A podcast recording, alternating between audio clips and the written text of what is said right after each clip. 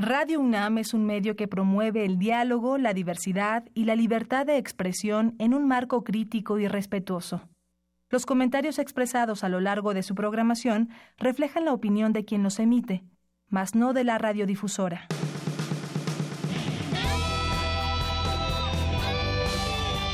Prisma RU. Relatamos al mundo.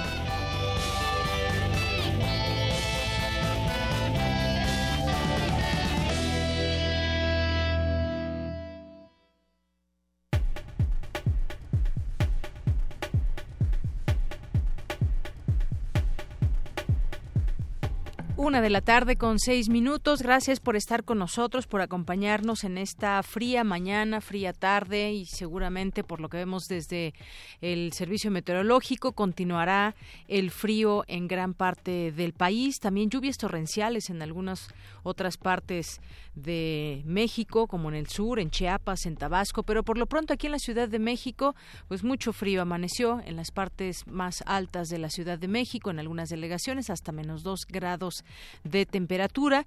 Y ahora pues bueno la, la máxima está hasta en 16 grados 16 grados máximo tendremos y eso a las 3 de la tarde. Bien pues vamos a arrancar. Mi nombre es Deyanira Morán y a nombre de todo el equipo le saludamos. Lo invitamos a que se quede con nosotros en el 96.1 de FM aquí en Radio UNAM.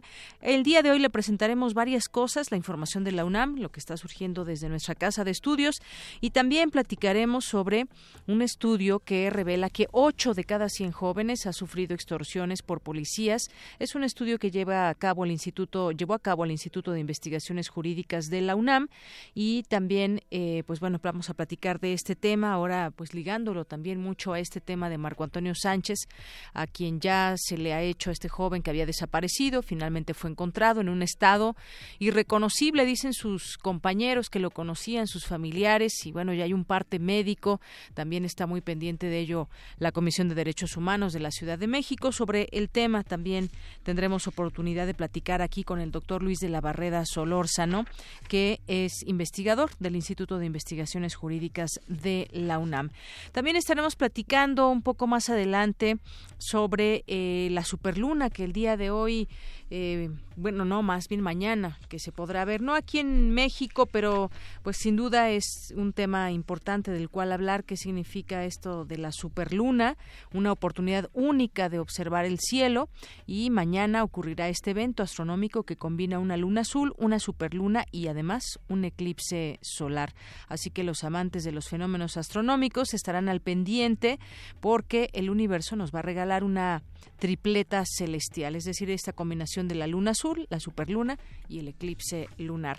También vamos a platicar más adelante sobre algunos temas nacionales, internacionales. Aquí tendremos el perfil humano con en esta ocasión, en este en esta sección donde platicamos con académicos destacados, con la doctora Rosalinda Guevara Guzmán, que es catedrática y jefa de la División de Investigación de la Facultad de Medicina de la UNAM. Esta segunda parte de la conversación que sostuvimos con ella. Hoy también que es martes vamos a tener la eh, la intervención la colaboración de Amanda de la Garza Mata, curadora del MUAC, que el día de hoy nos va a platicar sobre arte y feminismo. Por supuesto, tendremos aquí, aquí también, como todos los días, el espacio de cultura con Tamara Quirós, que nos va a platicar de la inauguración de la Feria del Tamal, que por cierto, pues ya casi que es 2 de febrero, a quien le tocó eh, la rosca con premio, como aquí a Arturo González, pues tendrá que traer tamales y atole. Así que los esperamos aquí, que va a seguir haciendo frío. Yo quiero uno de chocolate. Así que, pues bueno, así arrancamos hoy con esta información y nos vamos a nuestro resumen informativo. Relatamos al mundo. Relatamos al mundo.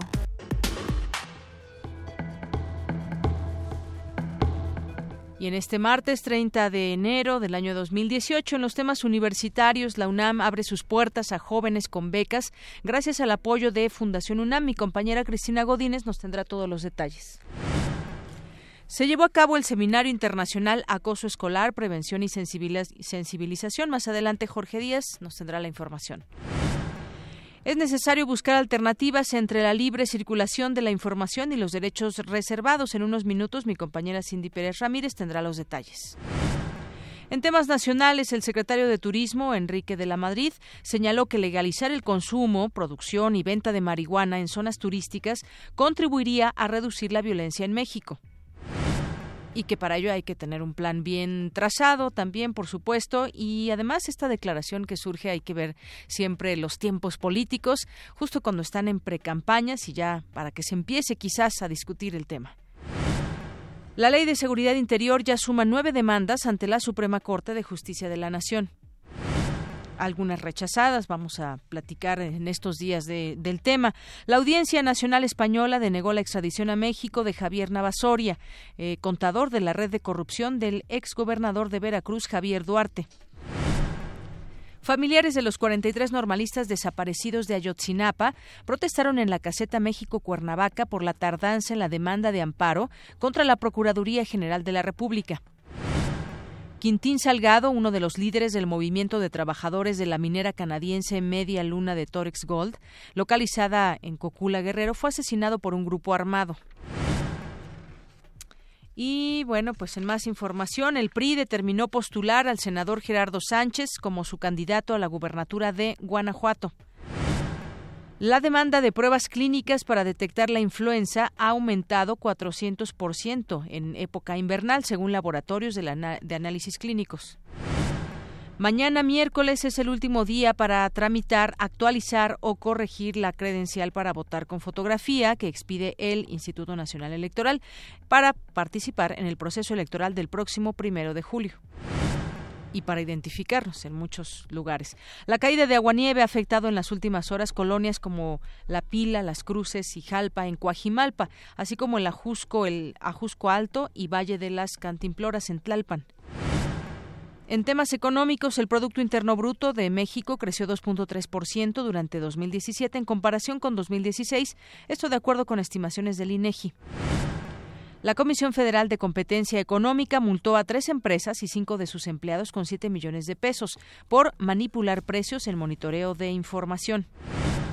En temas internacionales, en España, manifestantes rompieron un cordón policial para protestar afuera del Parlamento de Cataluña en contra del aplazamiento de la investidura del destituido presidente Carles Puigdemont. El Papa Francisco enviará un emisario a Chile para investigar las acusaciones de encubrimiento de abusos sexuales por parte del obispo Juan Barros. Hoy en la UNAM, ¿qué hacer y a dónde ir? Como parte del mes de la salud ocular, la UNAM, el Instituto Nacional de Rehabilitación, la Asociación para Evitar la Ceguera en México y el Instituto Nacional de Medicina Genómica te invitan a realizar una revisión oftálmica completa y sin costo. En el Instituto Nacional de Rehabilitación, el servicio estará disponible hasta el 28 de febrero, lunes a viernes de 13 a 17 horas y sábados de 9 de la mañana a 12 del día. Solicita informes o agenda tu cita al 5570 10 15 39 o envía un correo a contacto gmail.com. El Museo Universitario de Ciencias y Arte Roma te invita a visitar la muestra Haré lo que deseo, diseño y empoderamiento femenino, en la que se explora el papel que el diseño industrial de moda, tecnológico y gráfico ha jugado en la búsqueda de la equidad de género. Estará disponible hasta el 22 de abril, de martes a domingo, de 10 a 20 horas. La entrada es libre. Asiste a la proyección del video Historia de la Telefonía en México, que hace un recorrido desde la primera llamada que se realizó en el país, al comunicarse la policía del Distrito Federal con la comisaría de Tlalpan, hasta los avances más modernos con la fibra óptica. Se presenta hasta el 4 de febrero en la sala de proyecciones de la biblioteca Manuel Sandoval Vallarta del Universo. La entrada es libre. El programa de investigación en cambio climático te invita a la primera sesión de su seminario permanente con el tema Hacia un sistema energético mexicano bajo en carbono, desplegando el potencial de las energías renovables del ahorro y uso eficiente de la energía, que será impartido por Jorge Isla Samperio del Instituto de Energías Renovables hoy a las 17 horas en el Auditorio Nabor Carrillo de la Coordinación de Investigación Científica.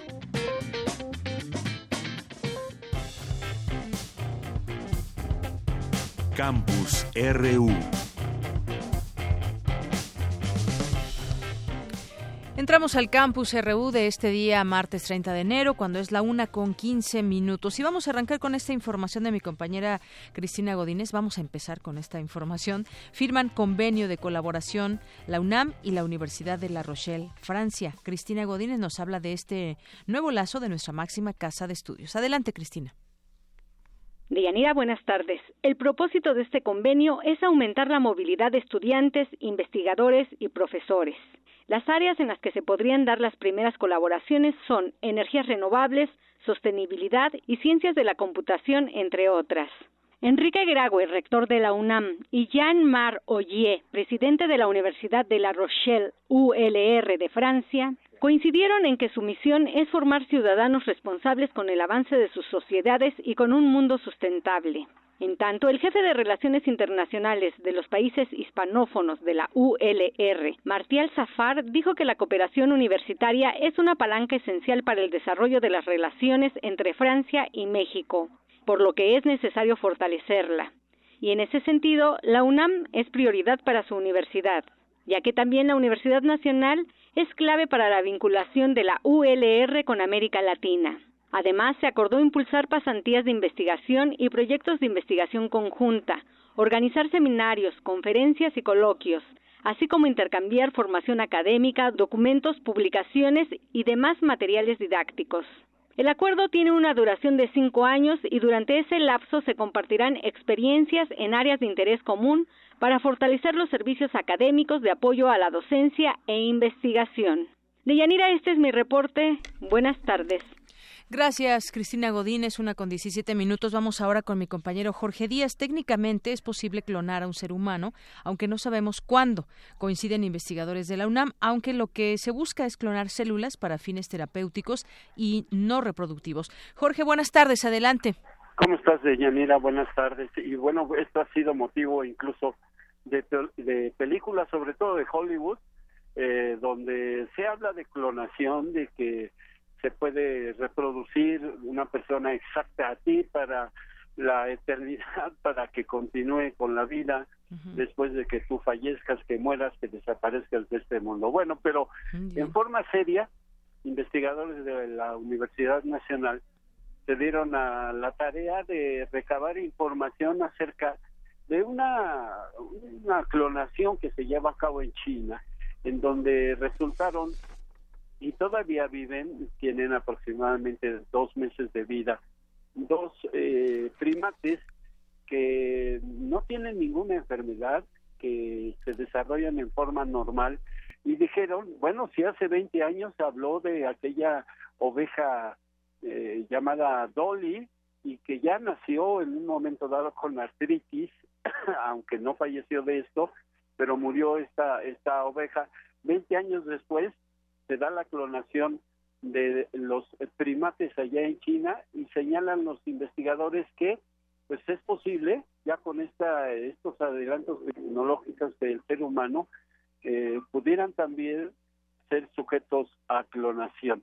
Eh, sin embargo, eh, este tema debe de tratarse de una manera terapéutica y no de exclusivamente de reproducción como lo dice el doctor Ricardo Tapia, investigador emérito de la, del Instituto de Fisiología Celular, quien habló al respecto de esta manera. Escuchen.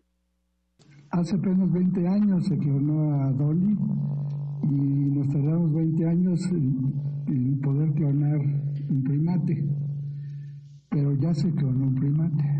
Como, como decía el doctor Merchan, evolutivamente ya está mucho más cerca en, cuanto al parecido eh, genómico.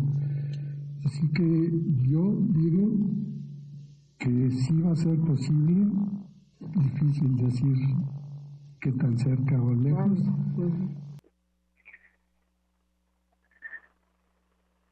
Sí, Jorge. Sí, eh, Dayanira. Y al respecto, el doctor Horacio Merchant del Instituto de Investigaciones eh, Biomédicas eh, eh, coincidió en el sentido de que la ciencia está tan adelantada que puede haber esta clonación, pero no con los fines de, reproducción, repito, sino de terapéuticos. Esto es, reproducir clonar algunas células para poder mejorar enfermedades que hasta este momento son incurables. Vamos a escuchar lo que dijo el doctor Horacio Marchán. Teóricamente es perfectamente posible clonar un humano, igual que se demostró primero en, en ranas, en anfibios, Xenopus levis. El concepto biológico se resolvió desde ese entonces Sí, no sé si alguien se acuerda de los niños de Brasil.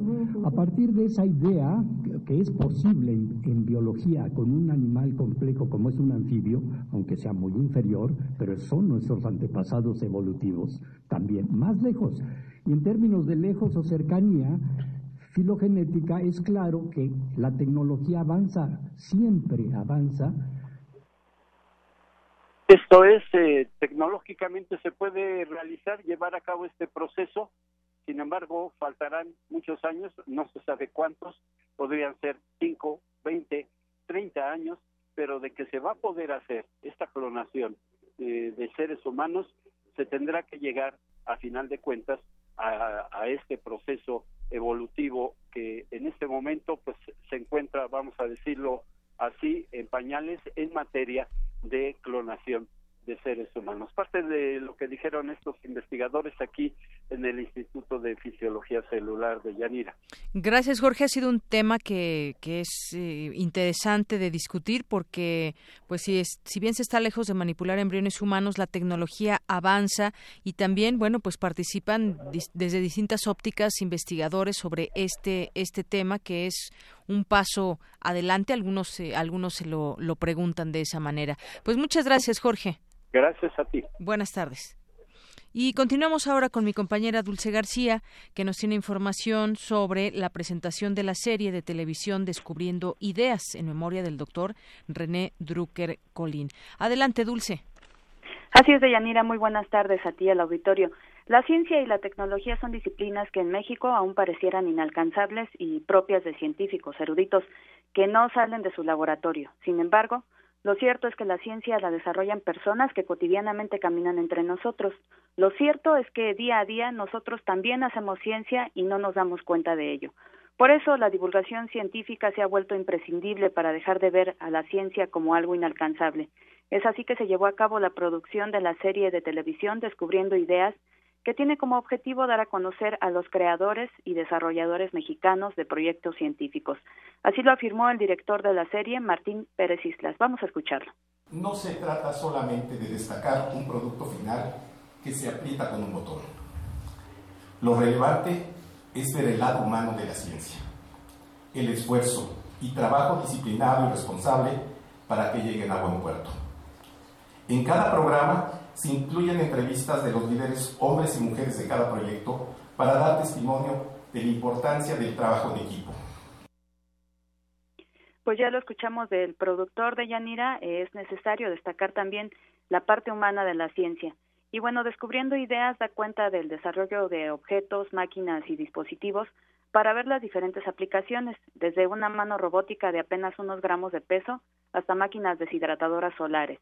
La serie se transmitirá a través del canal 14, eh, señal abierta, digital y gratuita a nivel nacional.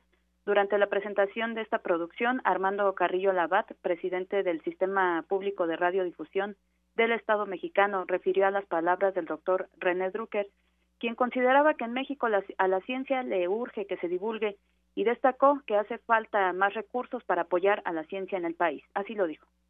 Ya se hablaba de esto en los años 80 Imagínense nada más, no hemos podido llegar a 1%. Ya andamos cerca, pero no hemos podido llegar a esa meta que fijan las instituciones internacionales de apoyo para la ciencia y la tecnología por país de mínimo el 1%. 1% y miren todo lo que se logra. Y a mí me quedó muy claro que esa persona, ese, querido doctor lo que nos decía, nos iba a comprometer como profesionales de la radio y la televisión a trabajar en la posibilidad de hacer esta, esta divulgación y a pensar cómo lo íbamos a hacer, porque lo que no nos dijo es que no haya recursos, ya lo sabemos, pero nunca nos dijo ni hay ni va a haber. Al día de hoy no es que haya recursos para hacer todo esto, es que nos hemos inventado cómo hacer los recursos. Deyanira Auditorio de Prisma RU, las producciones que en esta ciencia se destacan, pues en esta serie se destacan, perdón, eh, han sido eh, creadas tanto en universidades públicas como privadas, donde desde luego destaca la UNAM. Y bueno, cabe mencionar que la serie Descubriendo Ideas está dedicada a la memoria del doctor René Drucker, como bien lo mencionaste al principio, quien falleció el pasado mes de septiembre y pues además de haber sido uno de los impulsores de esta serie, durante años se dedicó a llevar la ciencia al público general. Es el reporte de Yanira. Muchas gracias, Dulce. Pues se cristaliza esta idea de seguir promoviendo la, la ciencia a través de este programa, descubriendo ideas. Ya tendremos oportunidad de verlo. Muchas gracias, Dulce. Así es, Deyanira, y que vengan más series como esta. Buenas claro tardes. Que sí. Buenas tardes. Porque tu opinión es importante, síguenos en nuestras redes sociales, en Facebook como Prisma RU y en Twitter como arroba PrismaRU. Prisma RU. Relatamos al mundo. Una con 26 minutos y vamos a continuar en esta en este programa de Prisma RU. Vamos a platicar ahora con Brenda Carolina Arias. Ella es jefa de la Oficina de Comunicación del Instituto de Astronomía de la UNAM. ¿Qué tal, Brenda? Muy buenas tardes. ¿Qué tal? Muy buenas tardes. Gracias. Qué bueno que nos estamos escuchando. Claro que sí. Y bueno, para admirar o para conocer más bien, conocer sobre esta, esta tripleta celestial que algunos así la han llamado, que es un fenómeno astronómico que tiene que ver con la superluna, una oportunidad de observar el cielo, sobre todo para aquellos amantes de estos fenómenos astronómicos. ¿Qué es lo que vamos a poder ver mañana en esta, en el, pues, en algunas partes del mundo, eh, Brenda? Así es. Claro que sí, mira, te platico. Eh, lo que tenemos mañana es una superluna. Y esto se deriva de tener una luna llena, pero cuando esta luna llena está en su momento eh, en la distancia más cercana a la Tierra. Esto se llama perigeo. Entonces, cuando coincide la luna llena en perigeo, le llamamos superluna porque efectivamente la podemos ver más grande y más brillante. Es importante mencionar que no es ni del doble ni del triple del tamaño, o sea, sí se ve más grandecita, pero como en un 15% aproximadamente. Entonces sí la podemos disfrutar. Luego, el segundo fenómeno del que se está hablando mucho es de la luna azul. Pero este término es nominal y se refiere a la segunda luna llena en un mismo mes. Dado que en enero la primera la tuvimos el 1 de enero y ahora el 31, pues Así por es. eso esta segunda le llamamos luna azul. Pero es importante decir este a tu público que no se va a ver de este color. Sí, porque Y puede crearse de pronto esa, esa confusión. ¿Por qué se le llama luna azul, luna sangrante? Sí, la luna azul es eso, es para definir la segunda luna llena en un mismo mes.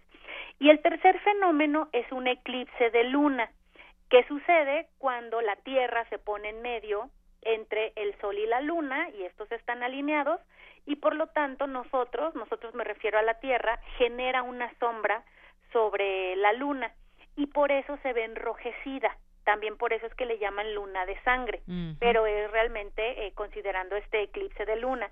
También es importante remarcar que este eclipse no será visible desafortunadamente en México, solamente en otros países. Por ejemplo, te menciono, eh, bueno, Alaska, que pertenece a Estados Unidos, pero como está muy al norte lo van a poder ver, en Canadá, en algunos otros estados de Estados Unidos, en algunas partes de Asia, pero en la República Mexicana no vamos a poder ver el eclipse.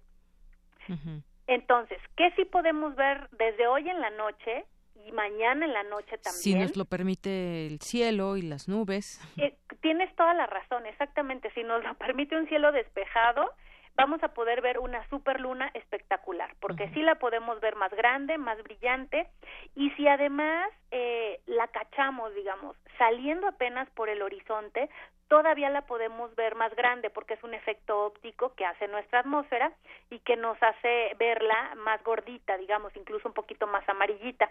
Conforme va subiendo la luna y se pone, digamos, sobre nuestra cabeza, entonces ya la veremos más blanca y más brillante, por supuesto. Muy bien, entonces eso es eso sí lo podríamos apreciar dependiendo si nos lo permite el clima para poder admirar esta luna.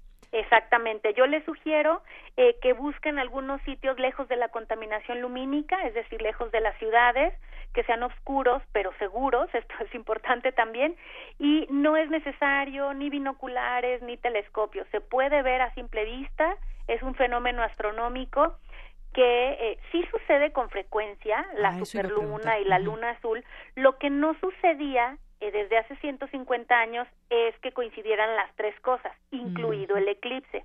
Sin embargo, para los mexicanos, pues no podemos decir que, que para nosotros esté sucediendo en realidad la, la tríada o la tripleta, la tripleta, ¿no? Sino que solo vamos a poder ver una superluna espectacular.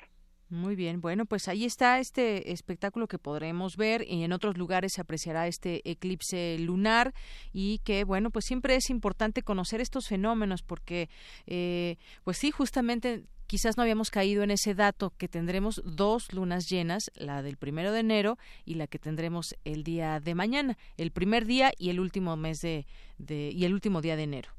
Así es, y de hecho se repite en marzo. Chequen su calendario y Sí. verán que también tenemos una luna llena el 1 y la otra el 31. Por lo tanto, también estamos esperando poder platicar de la luna azul de marzo, pero se refiere a esto. Y bueno, pues es- habrá alguna actividad en el instituto o, al- o cuál es la recomendación que nos hacen que bueno, ya nos decías que se puede observar la luna sin ningún problema y pues sobre todo también estos momentos sirven para generar también esa curiosidad eh, de observar nuestro universo. ¿Habrá algo que vayan a, a- que se vaya a realizar desde el instituto? Fíjate que aquí en el Instituto de Astronomía no, sin embargo, en el Museo de Historia Natural de la Ciudad de México sí va a haber observación. Sin embargo, es importante de veras recalcar que no es necesario ni el telescopio ni los binoculares. Cualquier persona que se asome, voltee hacia arriba, vea alguna estrella, va a poder ver la superluna, siempre y cuando no esté nublado, nada más. Entonces, este, no, no es necesario, de hecho, eh, deslizarse a ningún lugar, porque básicamente nada más sales o te vas a la azotea de tu casa o del edificio en donde trabajas, etcétera, y con eso ya puedes ver la superluna. Así es, no, no hay necesidad de un telescopio ni mucho menos, pero bueno, pues ahí está la recomendación y la invitación que pues siempre nos hacen ustedes a voltear a ver nuestro cielo, nuestro universo, a tratar de entender también eh, por qué pasan estos fenómenos y muchas cosas que justamente son parte también de la ciencia, esa curiosidad. Así es, y fíjate también el impacto de la contaminación lumínica, porque mientras más eh, lejos estemos de las ciudades, más detalles podemos ver en la luna. Ujú. Y esto porque está mucho más eh, despejado el cielo. porque eh, el contraste es mayor, entonces las luces de las ciudades no opacan la luz de la luna ni de las estrellas. Por eso es importante eh, buscar cielos oscuros. Muy bien. Bueno, un poco difícil aquí en la ciudad, pero quizás Sí, otras verdad. personas que habiten en otros lugares podrán tener una mejor apreciación. Así es, en otros estados de la República se ve fabulosa. Los que no han tenido la oportunidad también que salgan, salgan a ver el cielo en otras partes. O una luna así sobre el mar también. Ah, también maravillosa. Bueno, pues Brenda Carolina Arias, muchas gracias por estar con nosotros, invitarnos a ver este fenómeno. Muchísimas gracias a ustedes. Hasta luego, buenas tardes. Hasta luego, buena tarde. Brenda Carolina Arias es jefa de la Oficina de Comunicación del Instituto de Astronomía de la UNAM. Pues ahí está, que conste que les hemos hecho esta invitación para observar la luna, para admirarla, y ya si alguien la ve, toma fotos, pues las puede compartir con nosotros, puede ser a través de nuestras redes sociales, en arroba PrismaRU, en PrismaRU en Facebook, o si quiere también dejarnos algún mensaje, estamos ahí pendientes en el 5536 43 39. Tu opinión es muy importante. Escríbenos al correo electrónico prisma.radiounam@gmail.com. Queremos escuchar tu voz. Nuestro teléfono en cabina es 55 36 43 39. Continuamos una de la tarde con 34 minutos y vamos a platicar en este momento con el doctor Luis de la Barrera Solórzano, es investigador del Instituto de Investigaciones Jurídicas de la UNAM, fue también presidente de la Comisión de Derechos Humanos del Distrito Federal. ¿Qué tal, doctor? Bienvenido a este espacio de Radio UNAM. Mucho gusto en saludarla, mucho gusto en, en conversar con usted. Gracias. Doctor, pues eh, hoy leo una información que surge desde el Instituto de Investigaciones Jurídicas de la UNAM que tiene que ver con que 8 de cada 100 jóvenes han sufrido en algún momento extorsiones por policías. Esto nos lleva a seguir eh, pues reflexionando en el papel de la policía, en los protocolos a seguir y bueno, pues más adelante pues vamos a platicar de este caso de, de Marco Antonio Sánchez, pero por lo pronto pues esto este resultado qué, qué nos dice, doctor? Lamentablemente no contamos con policías altamente profesionales que hayan conquistado la confianza de los diferentes miembros de la sociedad, no, no solamente de los jóvenes. Frecuentemente la policía comete abusos, comete omisiones al cumplimiento de su deber, no se porta con la debida diligencia en auxilio de quien lo requiere y una de las prácticas abusivas eh, recurrentes es precisamente la de la extorsión. Se detiene a una persona, eh, joven o no, eh, con algún pretexto, con alguna, con algún motivo falso, y para no ser remitida a las autoridades se le pide alguna cantidad de dinero y una buena proporción de quienes sufren este abuso entregan la cantidad porque no quieren verse eh, comprometidos, no quieren verse en una situación difícil, ser llevados ante un juez cívico o ante el Ministerio Público. Entonces, eh, el, el, el problema está principalmente en la profesionalización de nuestras policías. Para que no suceda esto, requeriríamos de una transformación profunda de nuestros cuerpos policíacos. Así es, esto se revela en, el, en la encuesta nacional de valores en juventud eh, y que tiene que ver con estos datos que revelan también cómo se sienten eh, los jóvenes y, por ejemplo, se muestra que cuatro de cada cien aceptaron haber sido agredidos físicamente por uniformados y también que cinco de cada cien fueron violentados de manera psicológica por policías. Incluso salir de noche se vuelve pues un, un tema latente entre los jóvenes que se sienten poco seguros o nada seguros en sus colonias. Así es, entonces eh, ver una patrulla que debería dar tranquilidad porque eh, idealmente sería un motivo para sentirnos más seguros, se vuelve un motivo de inquietud precisamente por esta falta de confianza hacia la policía. Así es, y que si lo ponemos en datos, eh, en porcentajes, este sector eh, pues ha optado por 40.4 por no salir de noche, 26.7% por no portar mucho dinero, 6.7 evita salir solo y 2.3 llevar un, un cuchillo, una pistola u otra arma, desafortunadamente, y sobre todo pues en el tema de, de los jóvenes.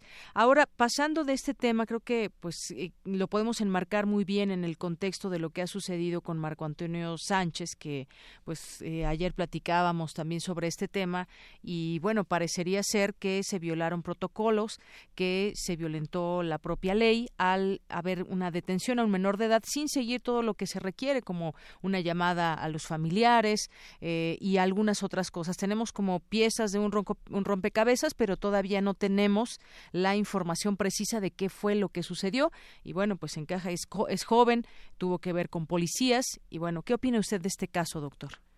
No sabemos qué pasó. Eh, pero sí sabemos que sucedieron cosas muy extrañas, es decir, aunque no sabemos cuál fue exactamente eh, la situación ocurrida, sí sabemos que hubo muchas irregularidades. Por ejemplo, este este joven aparece muchos días después en un lugar muy lejano al sitio de la detención.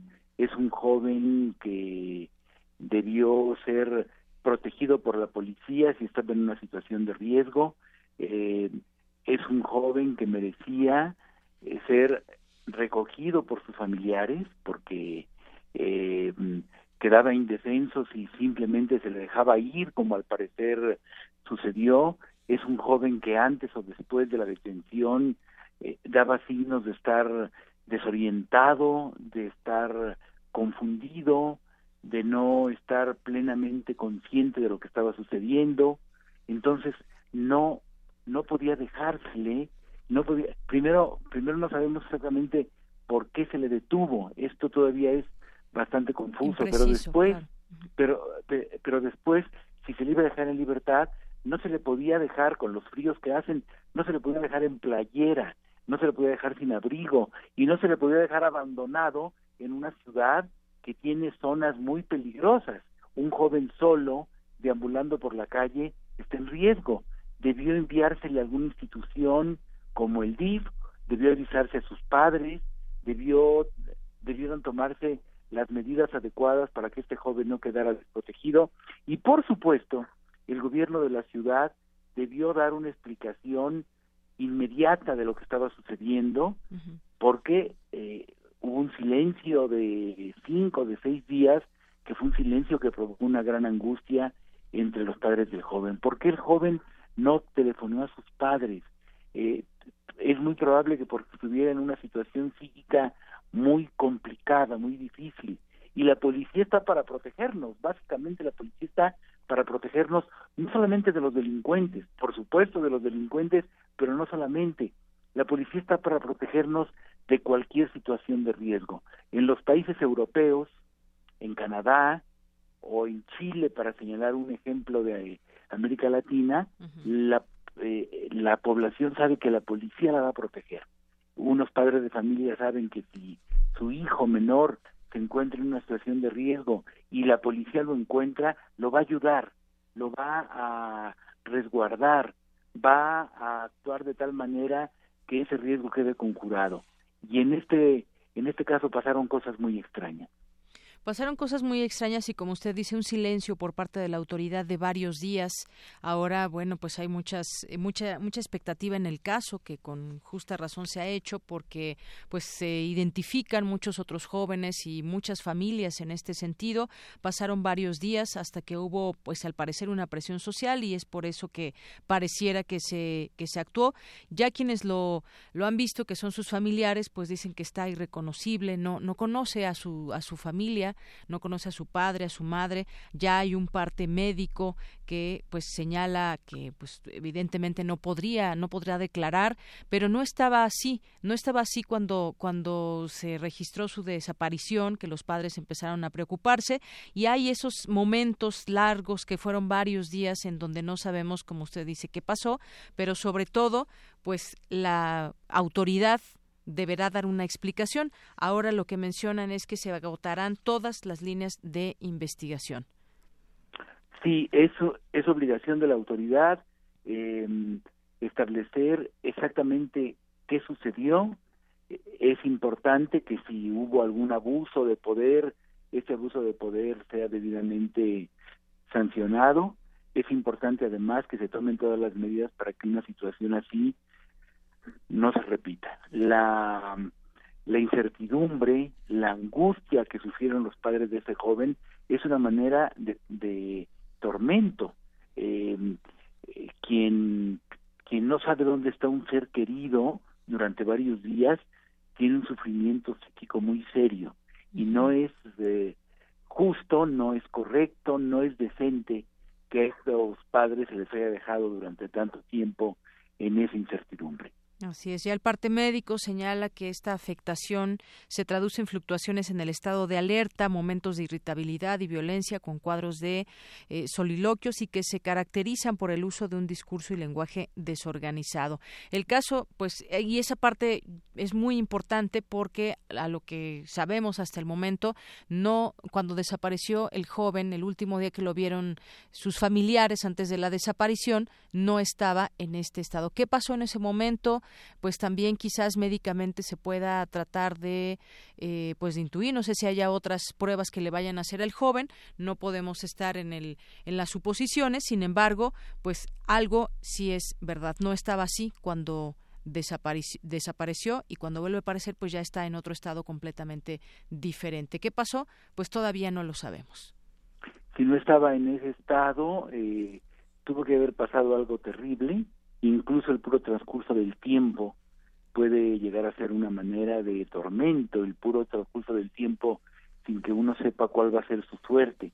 Entonces es, muy importante, bueno, lo más importante es que se le atienda, que se hagan todos los esfuerzos médicos, psicológicos, psiquiátricos para que recupere su estado normal, su, su, estado psicológico normal, y luego, bueno, que se den responsabilidades y que se tomen las medidas para que esto no vuelva a suceder. Claro, y por supuesto también de la parte de los derechos humanos, bueno, hay un acompañamiento ya que también pues tendrá que ir hasta el final de esto y hacer en todo caso las eh, las observaciones en esta en esta situación. Así es, así es. Los los derechos humanos eh, tienen un solo enemigo que es el abuso de poder y, y tienen siempre la función de proteger a todas las víctimas de los abusos y hay casos especialmente delicados como este. En este caso, visto desde el punto de derechos humanos, hubo violación a sus derechos y abuso de poder. Parece, parece muy claro. es importante, por supuesto, que los policías expongan su versión, aún en las peores acusaciones eh, debe otorgárseles el beneficio de la presunción de inocencia, pero debe actuarse con el rigor que exige la ley, con el rigor que exige la causa de los derechos humanos, con el rigor que exige el Estado de Derecho para que se aclaren las cosas y para que se proceda conforme a lo que manda el ordenamiento jurídico. Muy bien, bueno, pues nos mantendremos atentos. Muchas gracias por su opinión, su punto de vista, su análisis, doctor Luis de la Barreda. Deyanira, muchas gracias a usted, muy amable. Gracias. Muy buenas tardes, doctor Luis de la Barrera Solórzano, investigador del Instituto de Investigaciones Jurídicas de la UNAM, fue también presidente de la Comisión de Derechos Humanos del Distrito Federal. En este caso que, donde dice, bueno, pues lo claro parecería ser la violación a los derechos humanos del joven y el abuso de poder. Este, pues, tratamiento también eh, mediático que se ha dado a este caso, pues tiene que ver mucho también con lo que dicen las propias autoridades, cuál es esa parte oficial que están diciendo, pues lo ubican, ahora pues ya hay un parte médico que pues involucraría también muchas otras eh, eh, aclaraciones cómo se llegó a ese cómo llegó a este momento este joven. Y bueno pues regresando también al tema de la de la encuesta nacional de valores en juventud pues tiene mucho que ver también pues cómo se sienten los jóvenes en su ciudad en su colonia. Y en este caso pues los porcentajes que comentábamos es que no se sienten completamente seguros. Muchas veces también se sienten discriminados por su condición económica. Eh, 24% de las personas que de los jóvenes que fueron encuestados dijeron estar estigmatizados por la falta de recursos económicos en su familia. Uno de cada cinco se siente discriminado por la ropa que usa, 17% por su apariencia física. Y bueno, pues algunos de los elementos que se toman en cuenta también para saber y conocer más de los jóvenes es de acerca de su seguridad. Eh, hay una pregunta donde de si prefieren libertad o seguridad, cuatro de cada diez mencionaron la primera opción, 24.1% la segunda y 24.6% ambas, libertad y seguridad. Esta libertad que deben, pues se debe ejercer deben de tener todos los jóvenes y también este esta seguridad. Sabemos podemos saber que vivimos en una ciudad donde hay asaltos donde puede haber inseguridad pero el tema también aquí se conjunta con los derechos humanos con la autoridad la figura de la policía en nuestra ciudad de México. Muchos temas que pues podemos enmarcarlos en este contexto con este tipo de encuestas. Y ahora bueno pues este joven que pues desafortunadamente entrará en estas en estos porcentajes donde han sido víctimas eh, al parecer eh, bueno no al parecer víctimas por parte de alguna corporación policíaca que en este caso fue la capitalina. Relatamos al mundo. Relatamos al mundo.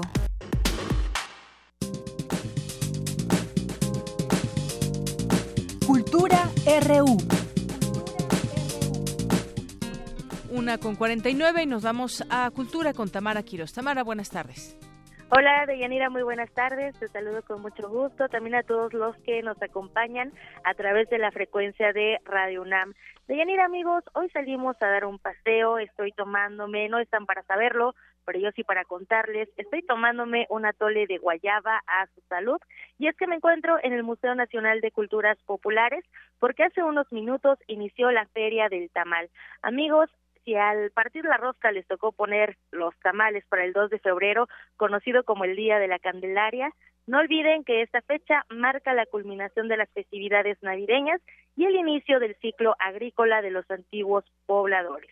Y es que el tamal, no me van a dejar mentir, este alimento elaborado con masa de maíz cocido con cal y envuelto en hojas de mazorca, plátano, hoja santa o maguey, ha formado parte de la gastronomía mexicana desde antes de la conquista. Y lo interesante es que cada región de nuestro país tiene una manera diferente de prepararlos. Además, este alimento se colocaba en los altares como ofrenda a divinidades, entre ellas Coatlicue, Tezcatlipoca, Huitzilopochtli y a los dioses del agua llamados Tlaloques, a quienes se les solicitaba un año de lluvias y buenas cosechas. Aquí, en esta edición número 26 de la Feria del Tamal, encontraremos uno, bueno, un sinfín de variedades de este alimento. Hay más de 370 en, eh, variedades entre dulces y saladas que además enaltecen la gastronomía prehispánica. En la feria eh, les comento que participan 50 productores provenientes de Chiapas, Michoacán, la Ciudad de México, también hay eh, eh, productores de Oaxaca, Tabasco, el Estado de México, Veracruz y de hecho platicamos con la señora María Amparo Trujillo. Ella viene desde Tabasco y nos compartió parte de su labor en esta feria. Vamos a escuchar. desde México hasta la punta del sur, este, somos tamaleros porque es nuestra, era nuestra manera de preparar el maíz principalmente. Ancestralmente se han encontrado vestigios de tamales antes que la tortilla. Y como la base de, nuestro, de nuestra alimentación es el maíz, pues lógicamente lo, lo ocuparon para hacer este, esta delicia que en cada estado, en cada país ha tenido sus variaciones, pero que todo es rico, todos son deliciosos. Es un honor para mí estar acá. Mm, a mí me costó un gran, este, mucho trabajo, ¿verdad? O sea, yo le agradezco a Dios principalmente, ¿verdad? Él, que Él me haya colocado en esto porque yo tenía mucho sentimiento que mi estado no aparecía en las ferias de aquí de, de Coyoacán. Este, yo tenía la oportunidad de visitar Coyoacán y no había, no estaba Tabasco. Y bendito sea Dios, ¿verdad? Le doy gracias porque desde el año pasado ya mi estado ya está aquí participando y sobre todo que me ha dado a mí el honor de ser yo la representante de, esas delicias que tenemos en Tabasco y en todos lados. Sobre todo con el peje lagarto que es tan, tan codiciado y tan rico y que le gusta tanto a la gente. Y ahora si nos queda el peje de de presidente, pues a ver qué, cómo, qué hacemos. Ah, lo hacemos tamales. bueno, es me da mucho gusto, no sé qué tiempo tenía el cerro de Rodolfo, no, no, no, supe. Y pues, ¿qué, ¿qué, más puedo decir? ¿verdad? Estoy muy agradecida. Tengo una... Y bueno, caminando también por eh, haciendo este recorrido por la feria de Yanira, platiqué con Edith Monter. Ella viene desde San Francisco Tlaxcala y nos habló de los tamales que se elaboran en esa región de México. Vamos a escuchar. Eh, Colombia y México son los dos países más tamaleros de, Latinoamérica. Claro, eh, México se gana a Colombia en la variedad de tamales originales, que yo creo que ya se está perdiendo aquí en México los tamales originales de, de, este hermoso país, del que nos dio abrigo a todos los extranjeros.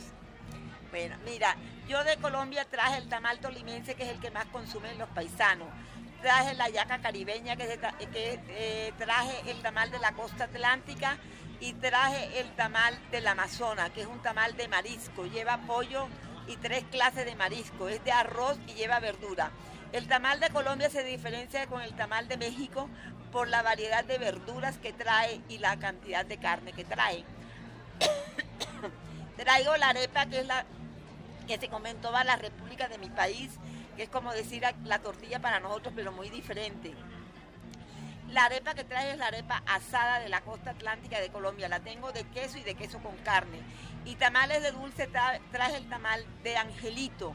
En mi país se le dice bollo y es un tamal originario de Cartagena, de India, y se festeja la Candelaria con ese tamal. ¿Cómo se prepara? Eh, se llama bollo de angelito, pero aquí tengo que decirle tamal de angelito. Ah, ok. ¿Y cómo se prepara este bollo? ese bollo se prepara con queso, leche, anís y queso.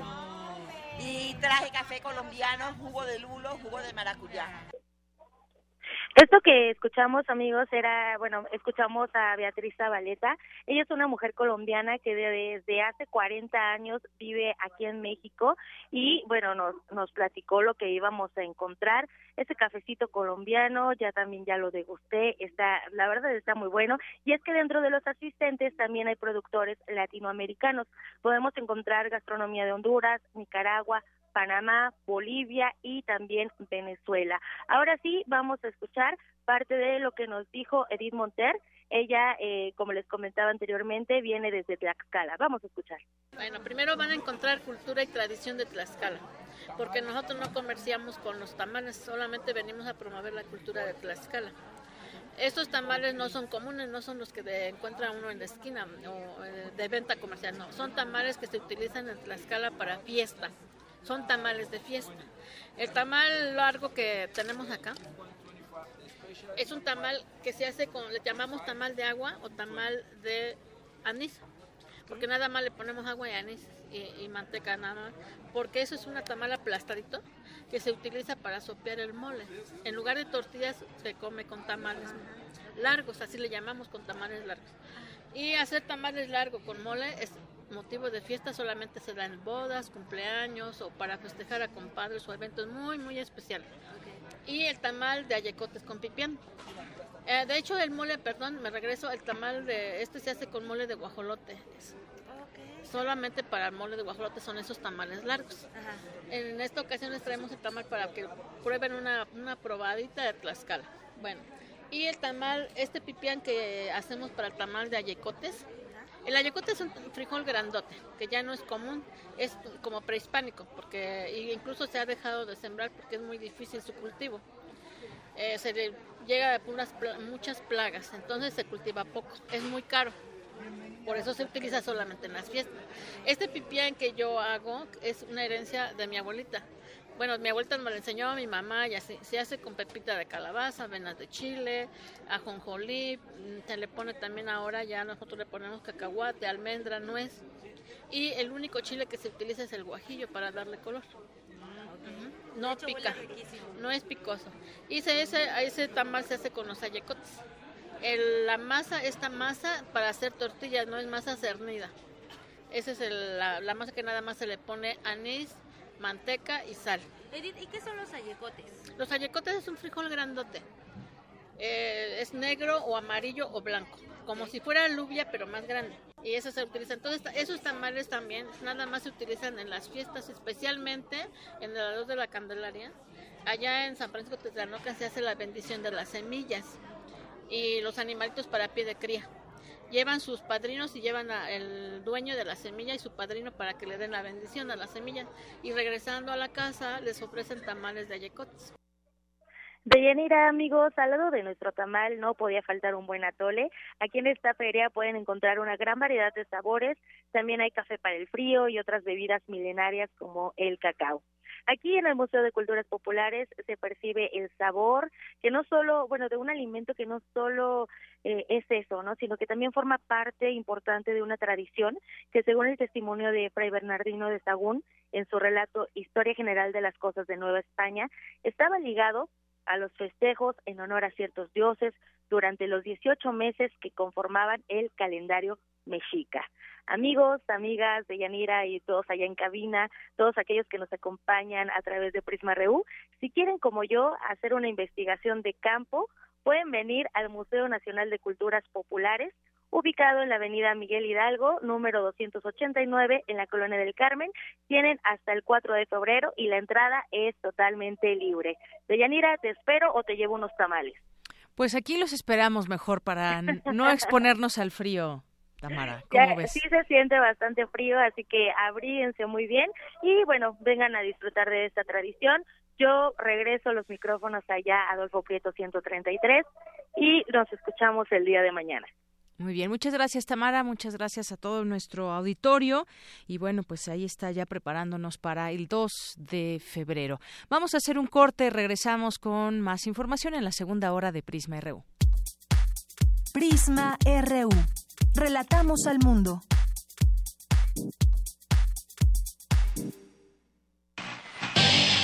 Flash informativo, porque usted lo pidió. Primer movimiento se asoma la pantalla. Luisa Iglesias, Juana Inés de Esa, Miguel Ángel Quemain y todo el equipo no prometen estar peinados, pero sí bien dispuestos. A nuestra programación habitual de 7 a 10 de la mañana por radio, se suma la señal de TV UNAM de 8 a 10. Primer movimiento. Despeinado. pero haciendo comunidad. El Tribunal Electoral de la Ciudad de México trabaja antes, durante y después de una elección, porque además de defender tu voto, te atiende si no se respetan tus derechos político-electorales. Imparte justicia cuando existen inconformidades en elecciones internas de partidos políticos, comités ciudadanos y consejos de los pueblos. Además resuelve controversias en elecciones de autoridades en la Ciudad de México y en consultas ciudadanas. Tribunal Electoral de la Ciudad de México. De principio a fin, justicia en tu elección. Si decides apoyar a algún aspirante a una candidatura independiente y registras tu credencial para votar en la aplicación oficial del INE, ya sea en una tablet o en un teléfono celular, tus datos estarán seguros y protegidos por el INE. Recuerda que el aspirante a la candidatura independiente o su auxiliar no podrán quedarse con tu credencial. Para mayor información, consulta www.ine.mx diagonal candidaturas independientes. Instituto Nacional Electoral. INE. Tienes las ideas, tienes el talento, tienes la disposición, pero te faltan los medios. ¿Has tocado las puertas suficientes? ¿Has buscado las puertas suficientes? Siempre habrá alguien dispuesto a premiar tu iniciativa y trabajo duro. ¿Buscas una beca? ¿Un premio nacional o internacional? ¿Un financiamiento? Solo necesitas la orientación correcta.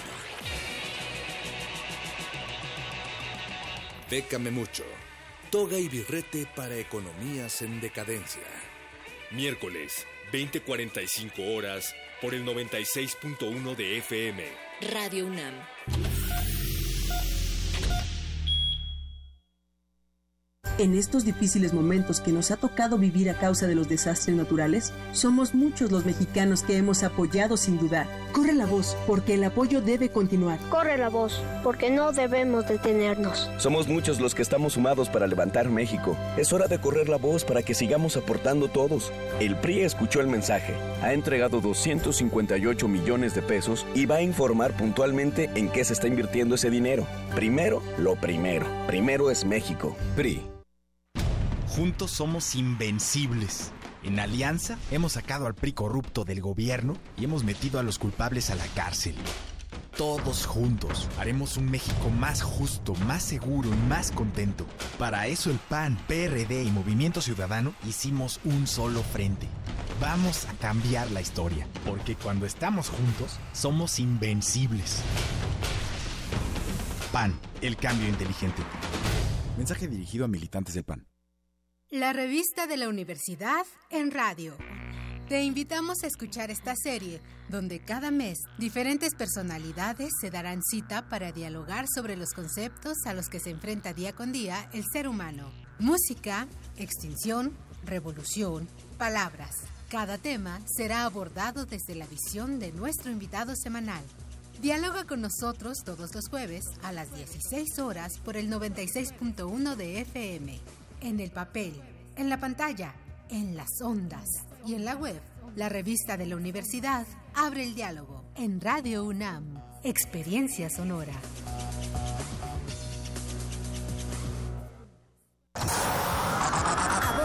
Nave de la Resistencia existe una habitación que nunca se abre. Nunca se abre. Excepto la última hora del último día de la semana.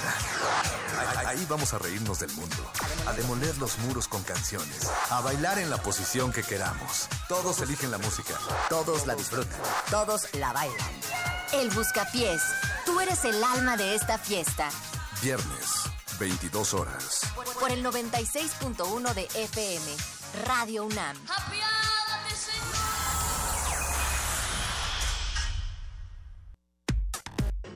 Relatamos al mundo. Relatamos al mundo. Queremos escuchar tu voz. Nuestro teléfono en cabina es 55 36 43 39. Mañana en la UNAM, ¿qué hacer y a dónde ir? Asiste a la segunda semana de la complejidad, que se llevará a cabo a partir de mañana y hasta el próximo 2 de febrero, de 9 a 18.30 horas, en el auditorio del Centro de Ciencias de la Complejidad. Para consultar el programa, visita c3.unam.mx. La entrada es libre y se otorgará constancia con el 80% de asistencia. El Instituto de Ciencias Nucleares te invita al coloquio ¿Cómo evoluciona la teoría de la evolución? Las teorías actuales en biología como una superación de las antiguas dicotomías, que impartirá la doctora Susana Gisela Lamas de la Universidad Nacional de La Plata, mañana 31 de enero a la una de la tarde en el auditorio Marcos Moschinsky. Para mayores informes ingresa a nucleares.unam.mx. El Instituto de Investigaciones Jurídicas te invita a la presentación Plataforma Crónica de las Elecciones Federales 2017-2018, que se llevará a cabo mañana en el auditorio Dr. Héctor Fixamudio a las 12 horas. Para mayores informes y registro, ingresa a jurídicas.unam.mx diagonal actividades guion académicas. El Instituto de Ingeniería te invita a la conferencia Tecnología de la Información y la Comunicación en la India, que impartirá Ashwani Kumar, jefe de sección comercial de la Embajada de la India, mañana 31 de enero a las 11 horas en el Salón de Seminarios Emilio Rosenblut. Para solicitar informes, comunícate al 5623-3600, extensión 8102. Bien, estamos de regreso. Gracias por continuar aquí en el 96.1 de FM en Radio UNAM. Y bueno, pues mandar saludos a quienes nos están escuchando en este momento y que nos hacen llegar algún comentario. Ah, y que Tecuani, muchos saludos. Eh, a Mayo Callejas Rumbo, Javier Ortiz Flores, también le mandamos saludo a Proyecto Dixda Istinu, a Carla Gómez, Alejandro Cardiel Sánchez, que por cierto nos envía una fotografía de la Jusco y que ahí se puede apreciar eh, pues en la superficie un poco de, de, un poco blanco nieve y que eh, o hielo por lo menos, eh, y que es parte del frío que sentimos en las partes del sur, en las partes altas de la Ciudad de México. Muchas gracias por la fotografía. Alejandro Cardiel, desde su oficina, nos manda esta, esta foto. Armando Aguirre, también muchas gracias por la sintonía y a todas las personas que se unen con nosotros. José Luis Sánchez, Iván Gutiérrez, entre otros. Muchas gracias. Bueno, pues vamos a continuar. ¿Sabían ustedes que eh, la, hay una estación de biología en Jalisco por parte de la UNAM? Y ahí se realiza investigación del más alto nivel. Bueno, pues escuchen la siguiente sección de mi compañera Cristina Godínez por los caminos del Puma. Por los caminos del Puma.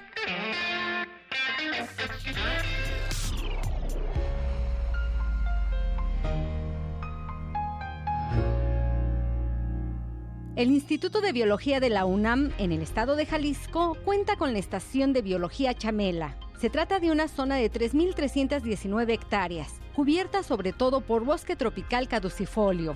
Y sobre cómo fue que esta zona pasó a formar parte del patrimonio de la universidad, de ello nos platica el maestro Enrique Ramírez, investigador del Instituto de Biología de la UNAM. El inicio de toda la historia es que un particular, el doctor Antonio Urquiza, una persona que estudió en la UNAM, en la carrera de odontología, tenía propiedades en Chamela, tenía bastantes terrenos. Él decide donarle a la UNAM un predio de 1.600 hectáreas.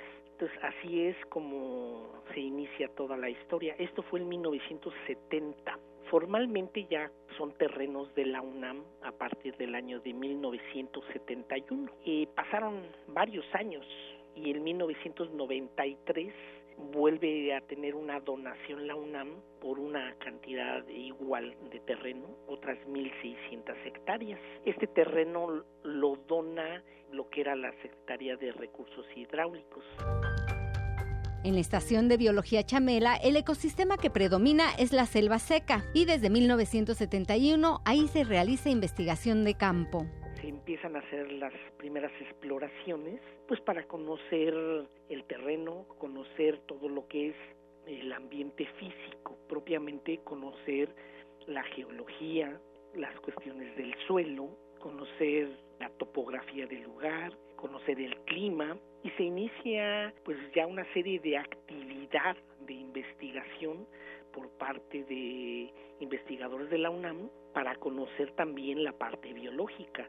para conocer la biodiversidad del lugar, conocer qué especies de plantas hay en el lugar, qué especies de animales hay en el sitio. Entonces, pues a lo largo de tantos años ya se tiene un conocimiento muy amplio sobre todo esto que acabo de mencionar. Entonces conocemos ya muchísimo de la biodiversidad de la región. Para los estudiantes e investigadores que van a la zona se les brinda hospedaje y alimentación. Entonces los investigadores llegan aquí a Chamela, tienen resuelta la parte de hospedaje y bueno, la estación cuenta con una infraestructura muy completa porque tiene bueno, un comedor, entonces se proporciona hospedaje y alimentación a todos los investigadores que vienen aquí a hacer investigación. Actualmente la planta base de investigadores son nueve personas. También recibe eh, investigadores y estudiantes de muchos otros lugares, instituciones mexicanas y del extranjero que vienen con solo el interés de hacer investigación sobre el bosque seco. El maestro Enrique Ramírez nos dice en dónde se ubica la estación de biología Chamela. La ubicación de la estación de biología de Chamela, estamos en la costa central de Jalisco. Eh, actualmente se le denomina la costa alegre, ¿no? Este, bueno, para ubicarlos bien. Nosotros nos encontramos en el kilómetro 59 de lo que es la carretera federal 200, en el tramo que corresponde Barra de Navidad, Puerto Vallarta es la costa central de Jalisco. Nosotros estamos, por decirlo así, entre Manzanillo y Puerto Vallarta, una distancia aproximada de menos de 200 kilómetros hacia Manzanillo o hacia Vallarta. Para Radio UNAM, Cristina Godínez. Por los caminos del Puma. Bien, continuamos. Gracias a mi compañera Cristina Godínez. Vamos ahora con Cindy Pérez Ramírez. En el marco del Día Escolar de la No Violencia y la Paz, se llevó a cabo en la Escuela Nacional de Trabajo Social de la UNAM un diálogo de expertos. Cindy, buenas tardes. Deyanira, muy buenas tardes a ti y al auditorio de Prisma RU. En la Ciudad de México, de acuerdo con el diagnóstico de violencia en comunidades escolares, existen unos 1.300 alumnos que sufren de acoso escolar. Tres de cada diez han jugado el rol de victimario y seis de cada diez reconoce haber sido observador de ese tipo de violencia. Con el fin de analizar esta problemática, se realizó en la Escuela Nacional de Trabajo Social de la UNAM un diálogo de expertos en el que el doctor José Antonio Pérez Islas, especialista en políticas de juventud, señaló que el acoso no es un problema de dos. Para que se dé el acoso debe haber una comunidad, debe haber una sociedad que lo permita, que lo, que lo oculte, que voltee la mirada hacia otro lado para poder producir ese tipo de acción. Que la salida, y además los mismos muchachos y muchachas lo decían, la salida es este, tener amigos, la muchacha es estar con los demás. La comunidad es un asunto que debemos de trabajar muy fuertemente para poder enfrentar este iceberg. Si es tiempo de espantarnos de los niveles, también es tiempo de alegrarnos porque por primera vez lo estamos viendo salir y ser visible. Por su parte, la coordinadora del Seminario Universitario Interdisciplinario sobre Violencia Escolar, Nelia Tello, dijo que la violencia en este espacio es una fuerza que destruye y que relaciona el dominio y la sumisión. Y eso lo dominamos muy bien, lo que no sabemos hacer relacionarnos entre iguales, porque la jerarquía, la funcionalidad, pues nos ubica en posiciones que nos hacen confundir la organización con dominio y sumisión. De que hay violencia, sí hay violencia, pero la violencia como que es parte que está, está implícita, pero no todo el tiempo está actuando activamente, sino como que es algo más bien pasivo, ¿no? Todas las medidas, las leyes de que se han generado en relación a estos problemas empiezan a generar otro tipo de situaciones en las escuelas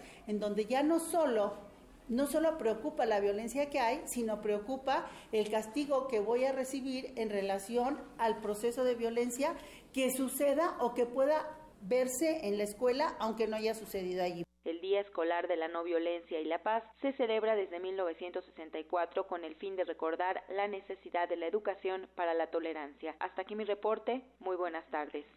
Gracias, Cindy. Muy buenas tardes. Pues ahí está este tema que, pues, eh, desafortunadamente la violencia escolar eh, no cesa y deben seguir los programas en la escuela y la educación dentro de las aulas para evitar este tipo de situaciones. Bueno, este fue un diálogo de expertos ahí en trabajo social. Vamos ahora con mi compañera Virginia Sánchez a más de cuatro meses del sismo del 19 de septiembre. Francia Gutiérrez Hermosillo nos habla sobre la situación en la que siguen muchos damnificados. Cuéntanos, Vicky, buenas tardes. Hola, ¿qué tal, Deyanira y auditorio de Pisma RU? Muy buenas tardes. Pues así es, a más de cuatro meses del sismo que sacudió a la Ciudad de México, el pasado 19 de septiembre, la Organización de Damnificados Unidos ha logrado establecer una interacción entre los afectados para reconocer los niveles de atención que requieren, encontrar un espacio de diálogo en la Asamblea Legislativa y aquellas dependencias que tienen que ver con el proceso de reconstrucción lo cual no puede resolverse con los créditos propuestos, ya que las familias se encuentran erosionadas en su economía y en su patrimonio. Y en cuanto a la propuesta de construir un 35% más de los espacios, resulta inviable, ya que esto hace el valor patrimonial de las familias y el agotamiento de los servicios como el agua o el gas. Tampoco es posible determinar la atención a las necesidades a través de un estudio socioeconómico como lo marca la ley, ya que sería un proceso discriminatorio ante, la ante las vulnerabilidades de quién sí y quién no merece un proceso de reconstrucción a través del fondo marcado para ello. Todo esto lo señaló Francia Gutiérrez Hermosillo, integrante de la organización, quien detalla cuáles son las necesidades reales que deben ser atendidas lo que necesitamos es que los edificios y los espacios afectados sean resarcidos con la población al 100% como están originalmente, porque beneficiar a un 10% de esta población sería como hacer solo un primer piso de cada uno de estos edificios dañados. Por otro lado, lo que estamos tratando con estas mesas de diálogo y de interlocución es tener certeza jurídica en cuanto a dictámenes, en cuanto a estudios técnicos y en cuanto a los procesos de demolición y naturalmente de reconstrucción y de reforzamiento.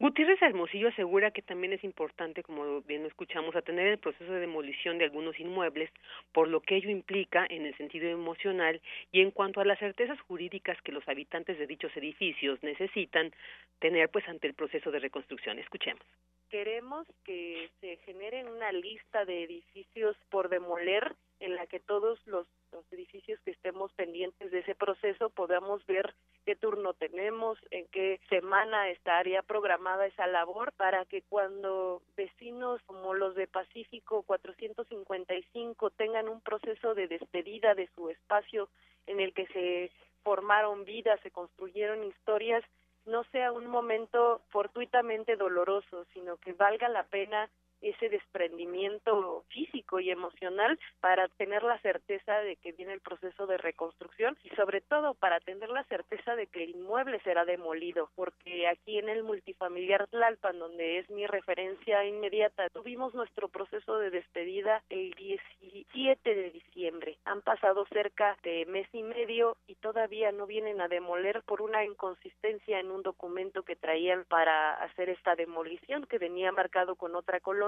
no tuvimos otra alternativa los vecinos más que no permitir esta demolición porque justo necesitamos esa certeza jurídica que no nos vaya a dejar en una laguna después en la reconstrucción.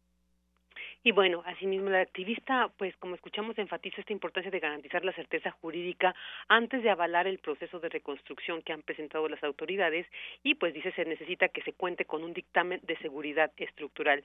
Y de Yanira Auditorio les comento que la siguiente reunión de damnificados unidos se llevará a cabo el próximo sábado a las 9.30 de la mañana en el Centro Cultural del Estuna, que está ubicado en la Avenida Universidad 779, Colonia Santa Cruz, Atoyac.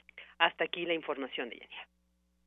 Vicky, muchas gracias por esta información, por estos datos. Ahí siguen organizados y siguen pues en pie de lucha porque hay cosas que no que no han fluido como se esperaría y desde aquel eh, momento del sismo hasta el día de hoy muchos no pueden regresar o no pueden tener un hogar donde vivir. Muchas gracias. Gracias a ti. Buenas tardes. Buenas tardes.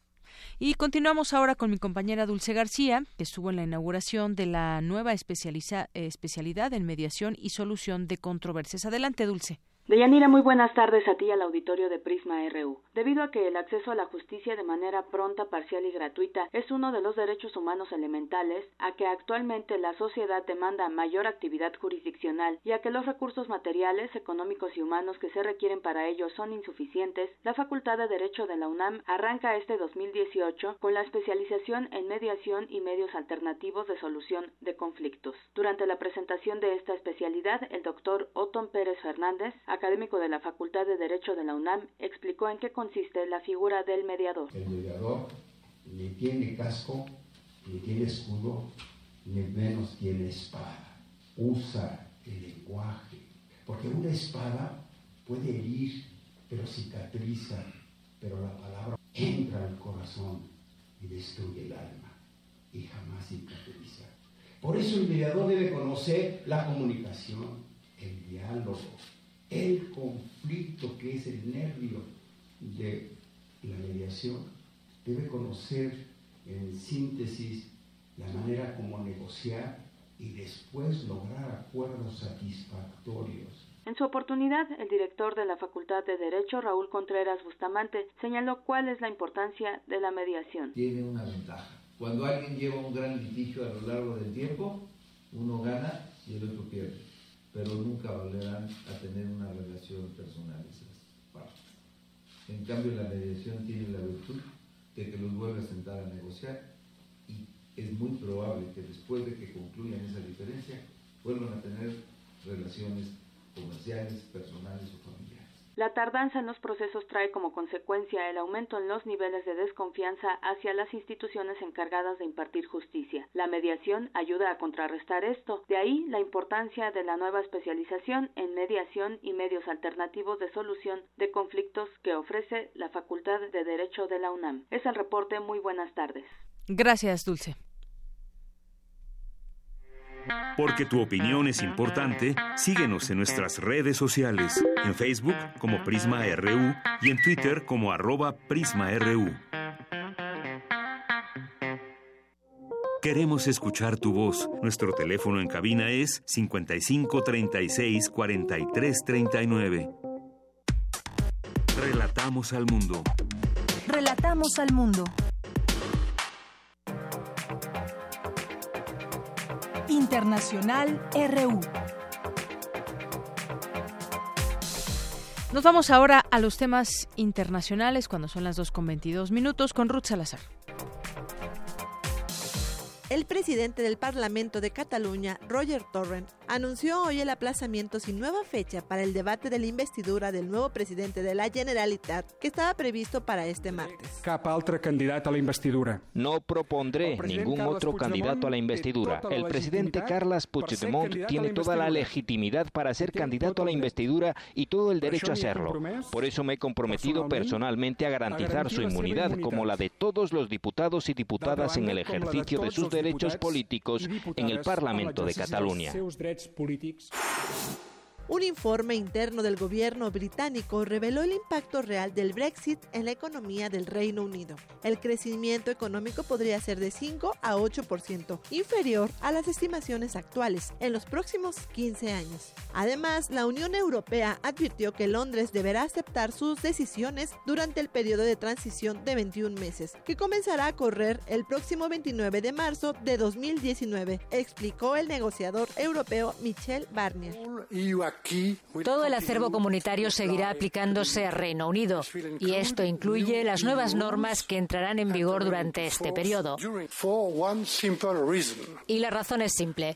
Durante la transición, Reino Unido seguirá formando parte y disfrutando del mercado interior, de la unión aduanera y de todas las políticas europeas la Comisión Europea lanzó un ultimátum a nueve países a los que acusa de no respetar los estándares de calidad del aire, entre los cuales se encuentra Francia, Alemania y España. Declaró en rueda de prensa el comisario europeo de Medio Ambiente, Carmenú Pellá. Lo único que puede evitar que la Comisión vaya a los tribunales es que las medidas que estos países van a poner sobre la mesa y van a aplicar sobre el terreno se demuestren capaces de alcanzar los objetivos sin demora. Este martes continúan en Sochi las conversaciones de paz sobre Siria, aunque con metas reducidas por la ausencia de los principales opositores al gobierno de Bashar Assad. No obstante, el secretario del Consejo Nacional Sirio, Khaled al-Abud, aseguró que este diálogo los ayudará a avanzar. A evitar que los Estados Unidos logren sus objetivos tácticos. Entendemos que les gustaría alcanzar una serie de objetivos para hacer realidad sus ambiciones en la región, pero creo que Sochi impedirá que eso suceda. El líder de la revolución islámica de Irán, el Alatoya Seyed Ali Yameni, denunció que el gobierno de Estados Unidos está llevando a Afganistán a terroristas del autodenominado Estado Islámico para justificar su presencia militar en la región. El gobierno de Venezuela y una oposición dividida retomaron el diálogo en Santo Domingo, en un clima enrarecido después del adelanto de las elecciones presidenciales, con el actual presidente Nicolás Maduro aspirando a la reelección. Habla el representante gubernamental Jorge Rodríguez. Eh, aproximando las posiciones de la oposición venezolana y del gobierno del presidente Nicolás Maduro, las garantías electorales, el repudio a las sanciones económicas y el bloqueo contra Venezuela, la Comisión de la Verdad. Europa. Bien, continuamos dos de la tarde con 26 minutos y hay un escándalo por este tema de las pruebas que se hacía que hacía la marca Volkswagen con monos y es que también hizo ensayos con 25 personas sanas que durante varias horas inhalaron distintas concentraciones de dióxido de nitrógeno. Este ya es un escándalo por estos experimentos con seres humanos, monos para verificar qué es lo que buscaban verificar los efectos de inhalar diésel y que llevó hoy a la automotriz Volkswagen a suspender a un uno de sus máximos ejecutivos, el apoderado general Thomas Steg. Esta empresa eh, se encuentra en el ojo del huracán tras conocerse que realizó experimentos con monos seres humanos, haciéndoles inhalar esta sustancia y, de acuerdo con el diario The New York Times, las pruebas se hacían con monos que estaban encerrados frente a dibujos animados mientras se les hacía respirar el humo emitido por la última versión del Beetle, un modelo emblemático de Volkswagen, según los informes presentados. Estas pruebas se hicieron en Estados Unidos y consistía en hacer que 10 primates confinados en una pequeña recámara inhalaran durante horas estos gases de los tubos de escape de un de este modelo de automóvil. Y también el caso empeoró hace unos días que cuando la prensa alemana detalló que también se realizaron ensayos en humanos sanos en Alemania para con, para observar los efectos de la inhalación de dióxido de nitrógeno. Y esto bueno pues para compararlo con otro automóvil de otra marca y ver cuántas emisiones emitía y además de qué manera afectaba a las personas. Así que, pues bueno, ya de entrada hubo este despido y pues se habla de que los seres humanos voluntarios fueron expuestos a concentraciones muy por debajo de lo normal en muchos en muchos de los casos. Pero bueno ahí está este escándalo. El frío bueno pues ya ya es ya ya no es noticia que va a seguir el frío pero bueno por lo pronto le decimos que las temperaturas aquí en la Ciudad de México, en las partes altas, estarán hasta menos tres grados y en otros lugares en el norte hasta menos cinco grados como en Chihuahua, en Durango, en Coahuila, en Nuevo León y también en otros lugares como San Luis Potosí, Zacatecas, Aguascalientes, en muchos estados de la República Mexicana seguiremos sintiendo frío. Y bueno, por otra parte, también este escándalo que hemos seguido ya en otros temas, en temas nacionales, eh, y eh, la semana pasada platicábamos con el autor de un libro sobre Duarte, el priista perfecto, Arturo Ángel, este periodista, y uno de los nombres que surgía en este libro, pues era el de el diputado Antonio Tarek Abdalá, que ahora el PAN acusa que el PRI eh, pues impidió que fuera desaforado, cuestionó el coordinador de los diputados del PAN y dijo que en corrupción hoy estamos peor que nunca. Y bueno, pues como sabemos, él tiene fuero y no ha podido ser eh, consignado ni investigado, vaya, pero finalmente pues se tienen ahí los registros también de cómo cómo pues fue parte de esta red de corrupción de eh, de Duarte allá en Veracruz de Javier Duarte. Bien, pues esto es parte de lo que hoy se sabe y se comenta y en estas en estos temas que tampoco nos gusta hablar de violencia y de asesinatos ni mucho menos, pero pues hay que hay que dar a conocer las cifras sin duda, porque aumentaron 114% los asesinatos del crimen organizado en la Ciudad de México. En lo que va de este año, los asesinatos del crimen organizado se incrementaron según el semáforo delictivo, que informó que en 2017 se registraron 267 en la capital del país, 142 más que el año anterior, es decir, 2016. La tasa de homicidios por cada 100.000 habitantes de la capital es de 12.3 y se ubica por debajo de la tasa nacional. Las eh, delegaciones que presentan tasas superiores a la media de la ciudad capital son Cuauhtémoc, Venustiano Carranza y Gustavo Amadero. Bueno, pues ahí esta cifra, este número que pues a ver, vamos a ver qué, qué vienen las campañas cuando nos den a conocer sus planes de eh, para tener más seguridad en la capital mexicana y de qué manera pues tratar de revertir las cifras que están ahí presentes, un tema de crimen organizado también en la Ciudad de México. Queremos escuchar tu voz. Nuestro teléfono en cabina es 55 36 43 39. Tu opinión es muy importante. Escríbenos al correo electrónico prisma.radiounam@gmail.com. Relatamos al mundo. Relatamos al mundo. Continuamos dos de la tarde con 30 minutos. Hoy es martes de perfil humano. Hoy platicamos con la doctora Rosalinda Guevara Guzmán, catedrática y jefa de la División de Investigación de la Facultad de Medicina de la UNAM. Y esa es la segunda parte de la conversación que con ella sostuvimos. Antes escuchemos una semblanza. Perfil RU.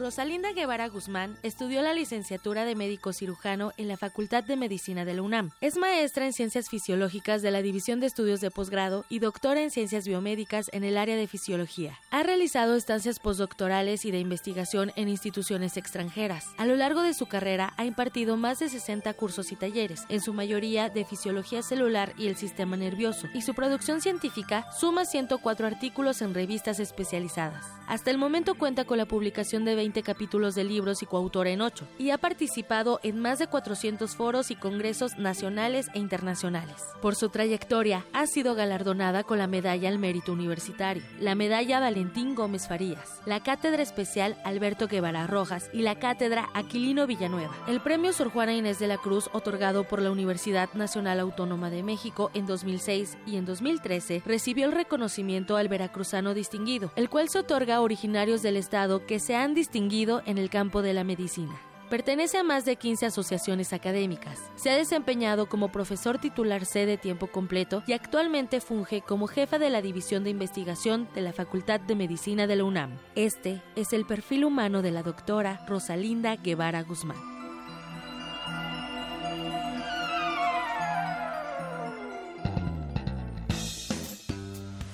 Y doctora, otra de, de, estas líneas de investigación que me parece muy interesante son enfermedades crónicas neurodegenerativas con el tema epilepsia del lóbulo temporal y enfermedad de Alzheimer. Exacto.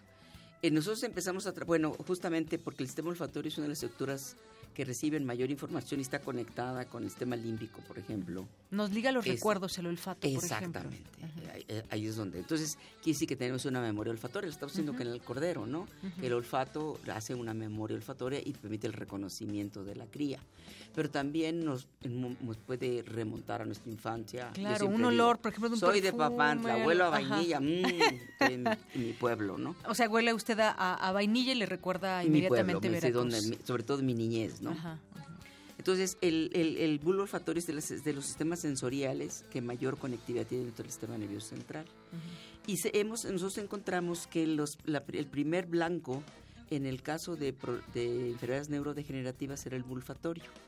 Y lo hemos oído con, el, con la gente. Dice, eh, prende la estufa, va la persona adulta mayor uh -huh. y se le olvida que tenía prendido llega un hijo familiar y dice, mamá, ¿tienes prendida o abuelita, tienes prendida la, el gas? Ajá. Y no lo huele. Uh -huh. el, el, gas le tienen que poner un aditivo para que lo percibamos, porque si no... Este, no, no, lo oleríamos. Ajá. No lo oleríamos.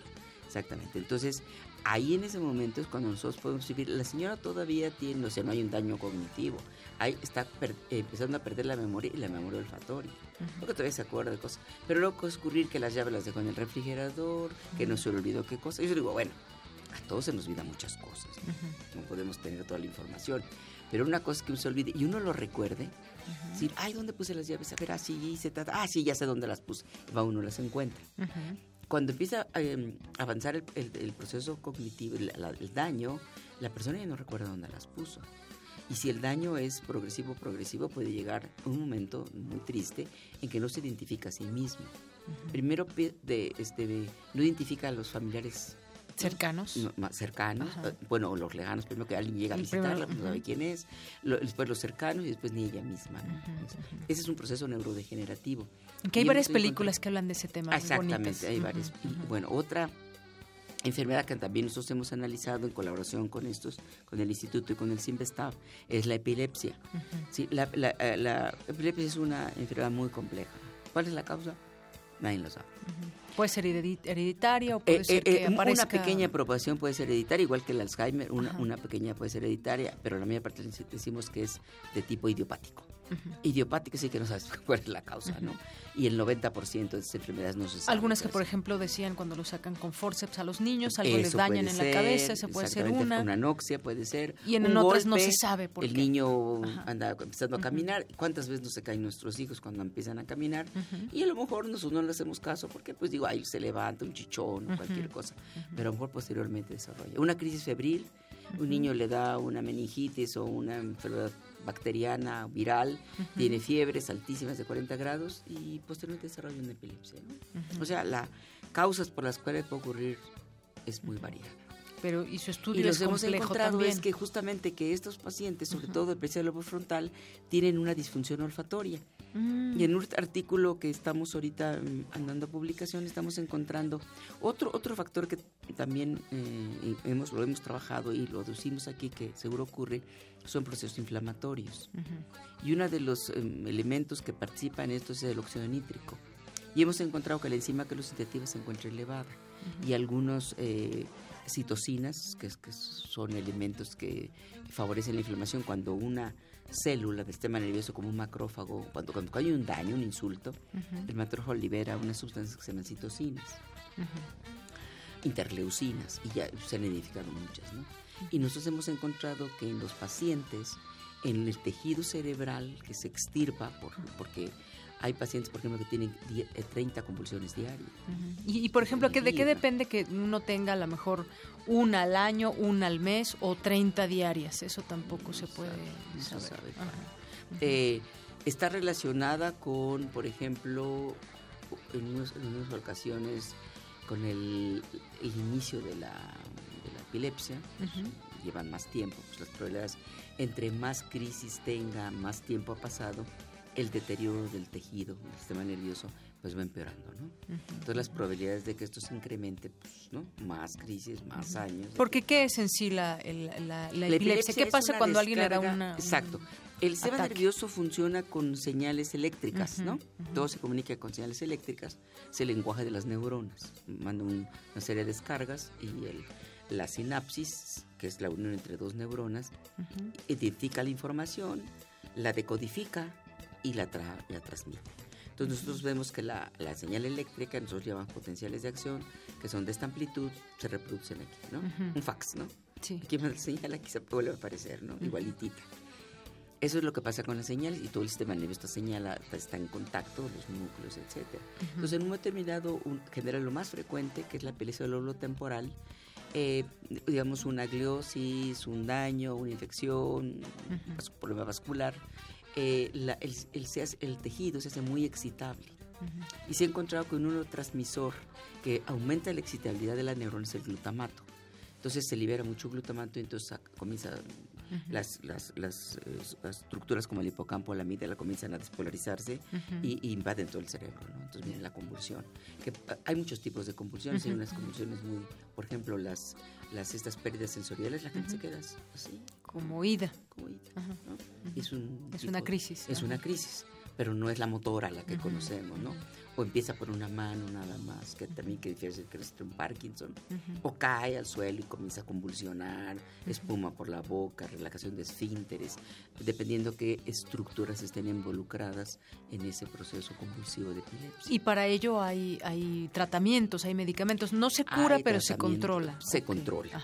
Pero, por ejemplo, la que nosotros estudiamos es lo que ya la llamamos la resistente que las gentes pues, llevan cuatro o cinco fármacos y siguen. Entonces, cuando entra la cirugía. O sea, el, paciente no puede vivir con tanta convulsión a pesar de que tome todos los fármacos. Y entonces tienen entonces que operar. tienen que extirpar esa parte. Y nosotros hemos evaluado, ahorita estamos trabajando con el Instituto de Neurología, y uno de mis eh, asociados, el doctor Bernal, lo que hace es registra potenciales en estas personas antes de la cirugía y después de la cirugía para evaluar la parte olfatoria. Y se ha encontrado que no siempre se encuentra una disfunción, pero en un porcentaje alto de, pacientes hay disfunción, no, no identifican el olor. Y este, los estirpan y también igual en algunos pacientes hay una recuperación, vuelven a identificar el olor, pero en otros no. Entonces lo que estamos analizando, cuál es la extensión de la extirpación que permite que haya una... El sistema nervioso es plástico, afortunadamente, eh, hay algunas estructuras que hay procesos este, regenerativos, así se hace neurogénesis, el hipocampo es una y el bulfatorio es otra estructura. Entonces probablemente se echan a andar mecanismos de restauración, ¿no? Pero dependiendo de la extensión de la lesión, del daño, cuánto daño las neuronas, se pueda recuperar o no y en eso estamos trabajando. Pues sí, qué, interesante cómo tiene que ver estos temas con el olfato, algo ah, que quizás muchos no sabíamos, pero qué, qué interesante. Y la siguiente semana seguiremos platicando al respecto de otra de sus líneas de investigación también muy interesantes, que son los trastornos alimentarios. Así que nos escuchamos en la siguiente ocasión. Muy buenas tardes y gracias por venir. Porque tu opinión es importante, síguenos en nuestras redes sociales, en Facebook como Prisma RU y en Twitter como arroba PrismaRU. Queremos escuchar tu voz. Nuestro teléfono en cabina es 55 36 43 39. Relatamos al mundo. Relatamos al mundo. Baúl de citas.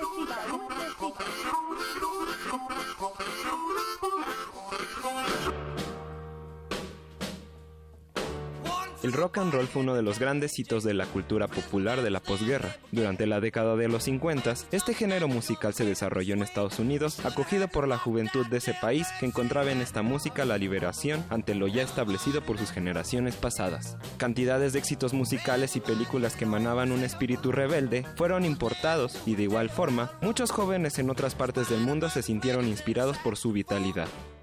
Al otro lado del océano, en una Inglaterra aún afectada por los estragos de la Segunda Guerra Mundial, cuatro jóvenes pertenecientes a esta generación de escuchas no solo serían influenciados por el espíritu de esta música, sino decidirían dedicar su música a la misma, sin saber que años más tarde inspirarían a cientos de miles más, cambiando por completo la industria de la música popular. En noviembre de 1963, el presidente estadounidense John F. Kennedy había sido asesinado y el ambiente dentro de esa nación tras el atentado se encontraba cubierto por la incertidumbre y el desánimo. Por otro lado, durante ese mismo año, los Beatles lanzaron su primer disco, lo que al poco tiempo disparó la Beatlemania en Inglaterra. A pesar de varios intentos de introducirlos a Estados Unidos, el momento indicado llegaría pocos meses después del atentado, en enero de 1964. Su canción, I Want to Hold Your Hand, tocó el primer lugar de las listas popularidad de ese país y su recibimiento no sería otro más que el de influir el ánimo perdido con una canción que exhalaba inocencia. Desde ese momento, la bitlemanía se volvería un fenómeno mundial que tendría todo tipo de altibajos. Estar tan expuestos a la luz pública trajo consigo todo tipo de críticas. Las frenéticas agendas a veces estaban acompañadas por conciertos en los que ni ellos mismos podían escucharse debido al entusiasmo de la gente. Esto llevó a que los Beatles decidieran alejarse de la luz pública, retirándose de los conciertos en 1966 para enfocarse en crear música y otros proyectos. Su lugar se encontraría ahora en el estudio, donde se volverían parte importante de la transformación dentro de la música que les cambió la vida, a través de uno de sus más grandes mensajes, el amor. Sin sospecharlo, el 30 de enero de 1969, los Beatles volverían a tocar ante el público, desde el tejado del edificio ubicado en el número 3 de la calle Savile Row en Londres, Inglaterra. A manera de experimento, la banda documentaría en audio y video aquel acontecimiento que a cientos de vecinos y transeúntes tomó por sorpresa. En aquel concierto tocarían material que estaban ensayando desde principios de enero, que incluía Get Back, Don't Let Me Down o I've Got a Feeling. Acompañado del músico Billy Preston en los teclados, los Beatles tocarían juntos ante el público por última ocasión. El concierto, interrumpido por la policía, marcaría los últimos días de una época, ya que al año siguiente, tras la edición de su último disco Let It Be, la banda se separaría, dejando al rock and roll con altas expectativas por llenar. Bien, pues bueno, gracias por esta efeméride de este día a nuestro compañero eh, Jesús Morales. Vamos ahora a irnos a un poco de poesía. No basta amar de Miguel Aroche Parra en voz de Margarita Castillo.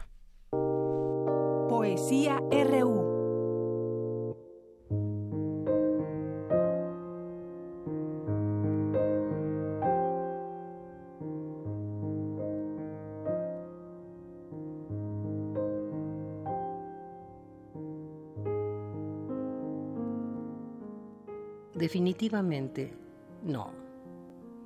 No basta que uno ame y que le amen.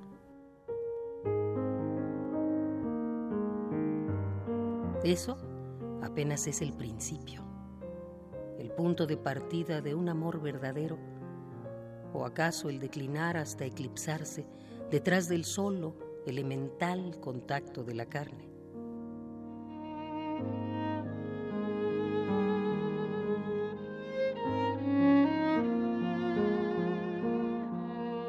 Definitivamente no.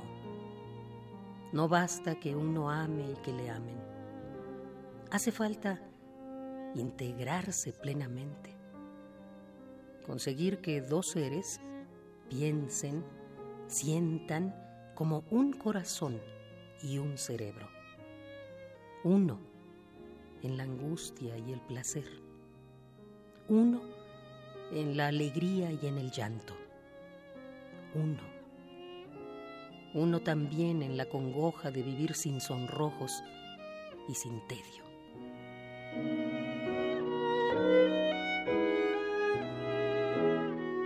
Se trata de que la amada y el amante, sin anularse, se integren en la luz, en la penumbra, en la oscuridad, con cada beso y en cada palabra. Se trata de lograr de cada poro, fluida, dulcemente, sin azoro, una respuesta afín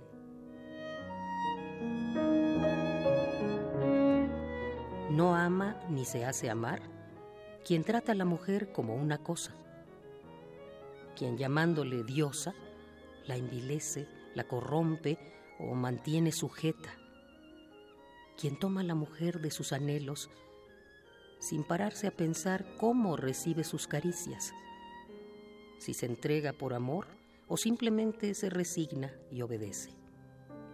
Mas proyecta su negra sombra la tradición esclava se yergue o repta como sierpe la efigie feudataria del hombre, amo y señor de todo. Por ello es que prefiere a hacerse amar el imponerse, y se impone y ejerce el derecho de pernada, convirtiendo en prostíbulo su casa.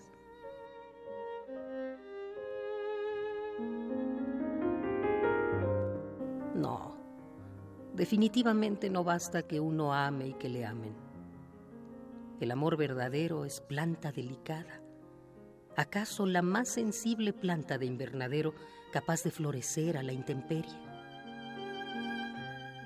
Hace falta que quienes amen se integren en la luz, en la penumbra, en cada beso y en cada palabra. Que sean uno en la angustia, en el llanto, en el placer uno también en la alegría de ayudar a que advenga el nuevo día.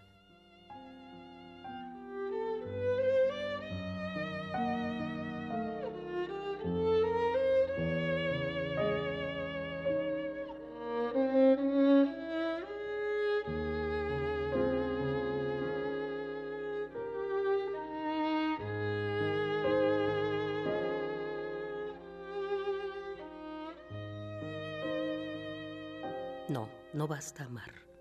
Miguel Aroche Parra.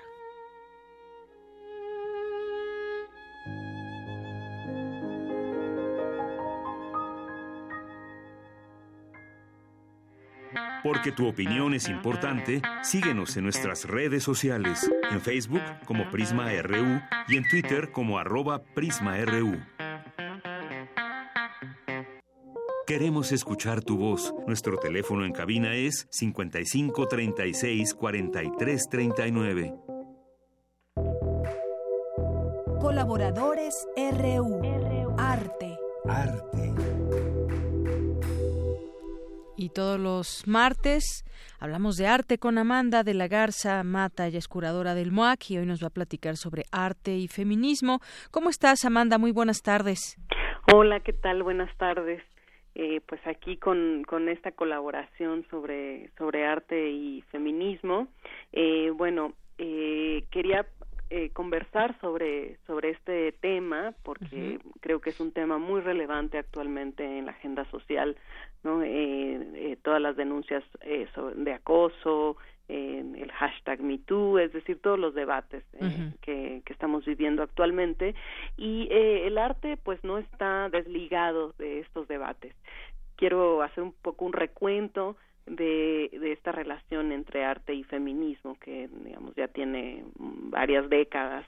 Eh, y en ese sentido eh, en el caso de, de México eh, una artista eh, feminista que ha trabajado desde hace muchos años eh, en estas en estas temáticas desde una práctica eh, colectiva también performática pues es Mónica Mayer eh, de quien tuvimos en, en el MOAC hace algunos años una retrospectiva también curada por un por eh, una curadora también feminista eh, Karen Cordero eh, y en donde eh, se mostraba precisamente eh, este trabajo que ha hecho Mónica a lo largo de varios años, por ejemplo, con esta pieza que se llama El Tendedero, eh, que es un tendedero, digamos, de ropa, pero que conmina a, al público a participar.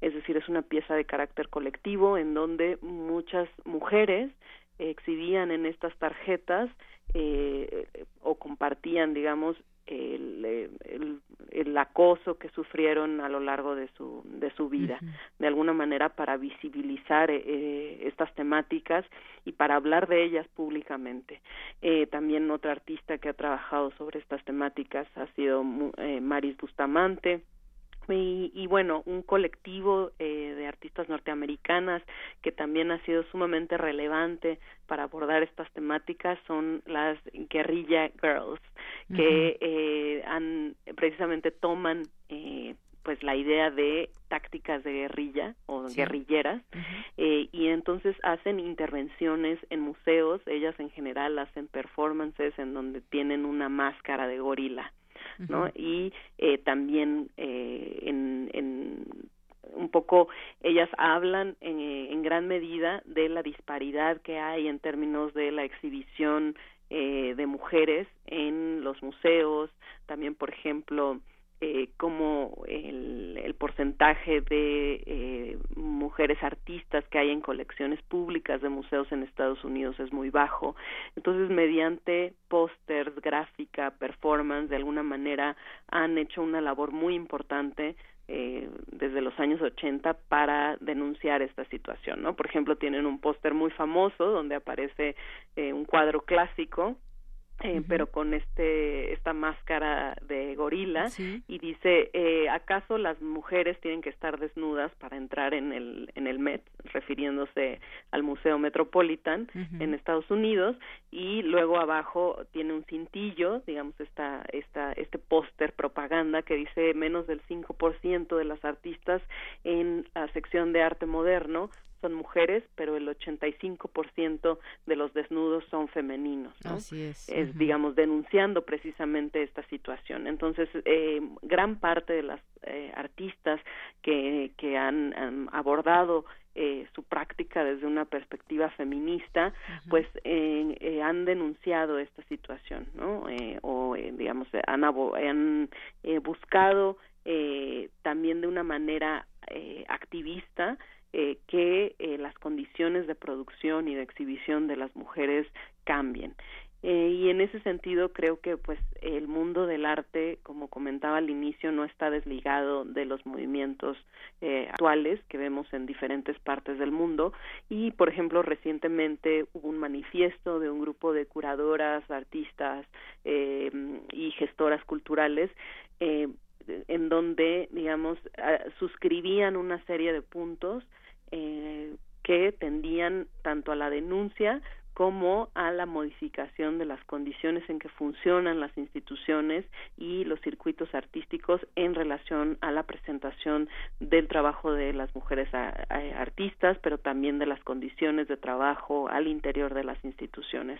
Entonces, digamos que el mundo del arte también ha sido un espacio eh, de debate eh, y también digamos un, un eh, nos encontramos en un momento en donde cada vez más resulta urgente revisar eh, precisamente eh, digamos la, la, la paridad en, en, en, términos de las colecciones de los programas de exhibición y también digamos abrir eh, estos foros de debate no eh, por ejemplo parte de las actividades en esta exposición que les comentaba era eh, el editatón el, en donde editan las entradas de Wikipedia eh, en donde pero en relación a artistas mujeres. Es decir eh, no, eh, en, se ha hecho en otros casos en donde colectivamente un grupo de personas se sienta a editar y a corregir las entradas o a incorporar entradas en esta base de datos de Wikipedia eh, en, en donde aparezcan digamos artistas mujeres precisamente porque están subrepresentadas en la historia del arte. Y pues en ese sentido también una exposición reciente muy importante que se presentó en Estados Unidos, eh, que se llamó Mujeres Radicales, que es, digamos, todo el activismo artístico, político, feminista de mujeres en los años 70 en América Latina, que, digamos, incorpora toda una serie de prácticas y de artistas que en su condición de mujeres no habían sido eh, revisadas eh, o su trabajo había quedado, digamos, en el olvido eh, y que eh, en esta exposición eh, en gran medida buscaba eh, reivindicar y reunir todo este trabajo en ese periodo en, en particular. Entonces, desde muchas perspectivas, tanto desde la práctica artística como de eh, también desde la curaduría y desde los museos, eh, pues existen todas estas iniciativas que precisamente buscan, digamos, atacar esta problemática. Así es. Bueno, pues muy muy interesante todo esto que nos platicas, estos movimientos, incluso pues mencionabas a Mónica Mónica Mayer en este sentido también ella muy inquieta con las definiciones del, del arte, por ejemplo, ¿no? Y cómo cómo cómo meterse al arte también en un mundo donde, como lo decía también este grupo de Guerrilla Girls que hacías mención, cómo irse también metiendo en esos espacios y qué decir y cómo mostrar de alguna manera alguna inconformidad, pero también la unión de las mujeres, porque al principio que mencionabas, bueno, ahora con todo ese tema del, del feminismo, de las eh, lo que se vivió en redes sociales, que es un ejercicio también muy interesante, los hashtags, el Me Too, eh, el punto de vista también desde Francia con algunas intelectuales o actrices, es decir, desde muchos nichos, puntos de vista se puede seguir generando ese debate y, y, y además unirnos como, como mujeres, vaya, no, no necesitamos pensar exactamente igual y mucho menos. Creo que hay una gran libertad también eh, hablando de arte y eso es justamente lo que de pronto también se puede exponer desde esta visión feminista, Amanda. Así es, eh, y en ese sentido, todas estas movilizaciones sociales también han generado iniciativas eh, entre artistas mujeres eh, es decir, reuniones eh, entre artistas mujeres, eh, grupos de trabajo, eh, también para compartir eh, pues la, nuestras prácticas, nuestra visión, digamos, también sobre lo que está pasando eh, y en ese sentido también, por ejemplo, me gustaría eh, hablar mm, para finalizar de esta colaboración de un trabajo del artista Ana Gallardo, que eh, es una artista argentina que actualmente radica en México, que tiene un proyecto muy interesante que se llama la Escuela del Envejecer, por ejemplo, ¿no? Y que eh, trabaja con distintas activistas, mujeres, trans también, eh, eh, precisamente en esta noción, digamos, de eh, el envejecer. Y pero en diálogo también desde esta noción, digamos, de eh, eh, feminista, ¿no? De, de, de, conversar, de abrir conversaciones públicas, por ejemplo, sobre esta temática.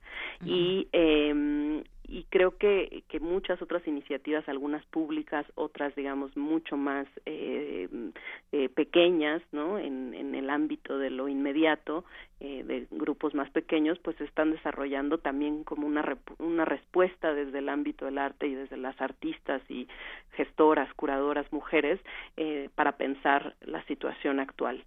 Así es, este tema que dices de Ana Gallardo, por ejemplo, de la Escuela de Envejecer, invita al público a cuestionarse acerca de la vida de los adultos mayores, por ejemplo, pero esa es una de tantas formas en que se puede expresar a través de, del arte y gracias por traernos este tema, un gran tema que puede, puede seguirse del cual hablando, discutiendo mucho y eso pues enriquece justamente cuando nos referimos al arte. Muchas gracias, Amanda. Muchas gracias a ti y nos vemos la próxima semana. Claro, aquí nos escuchamos en Prisma RU. Muchas gracias, Amanda, eh, curadora del MUAC. Y con esto nos despedimos. Gracias a las personas que nos escriben, que se hacen presentes a través de algún comentario. Vamos a seguir con el frío, así que abríguese muy bien y tenga muy buena tarde, buen provecho. Soy de Yanira Morán y a nombre de todo el equipo, que tenga excelente tarde.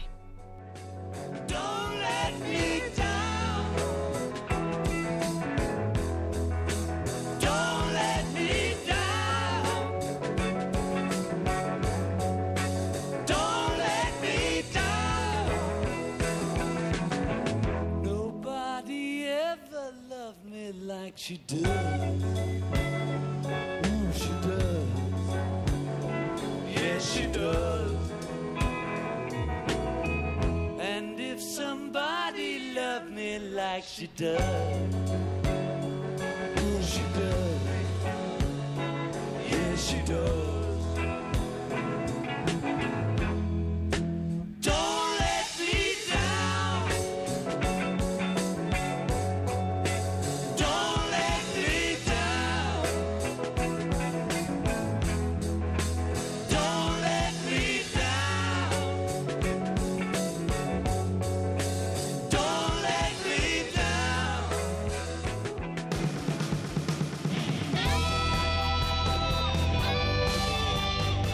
RU. Relatamos al mundo.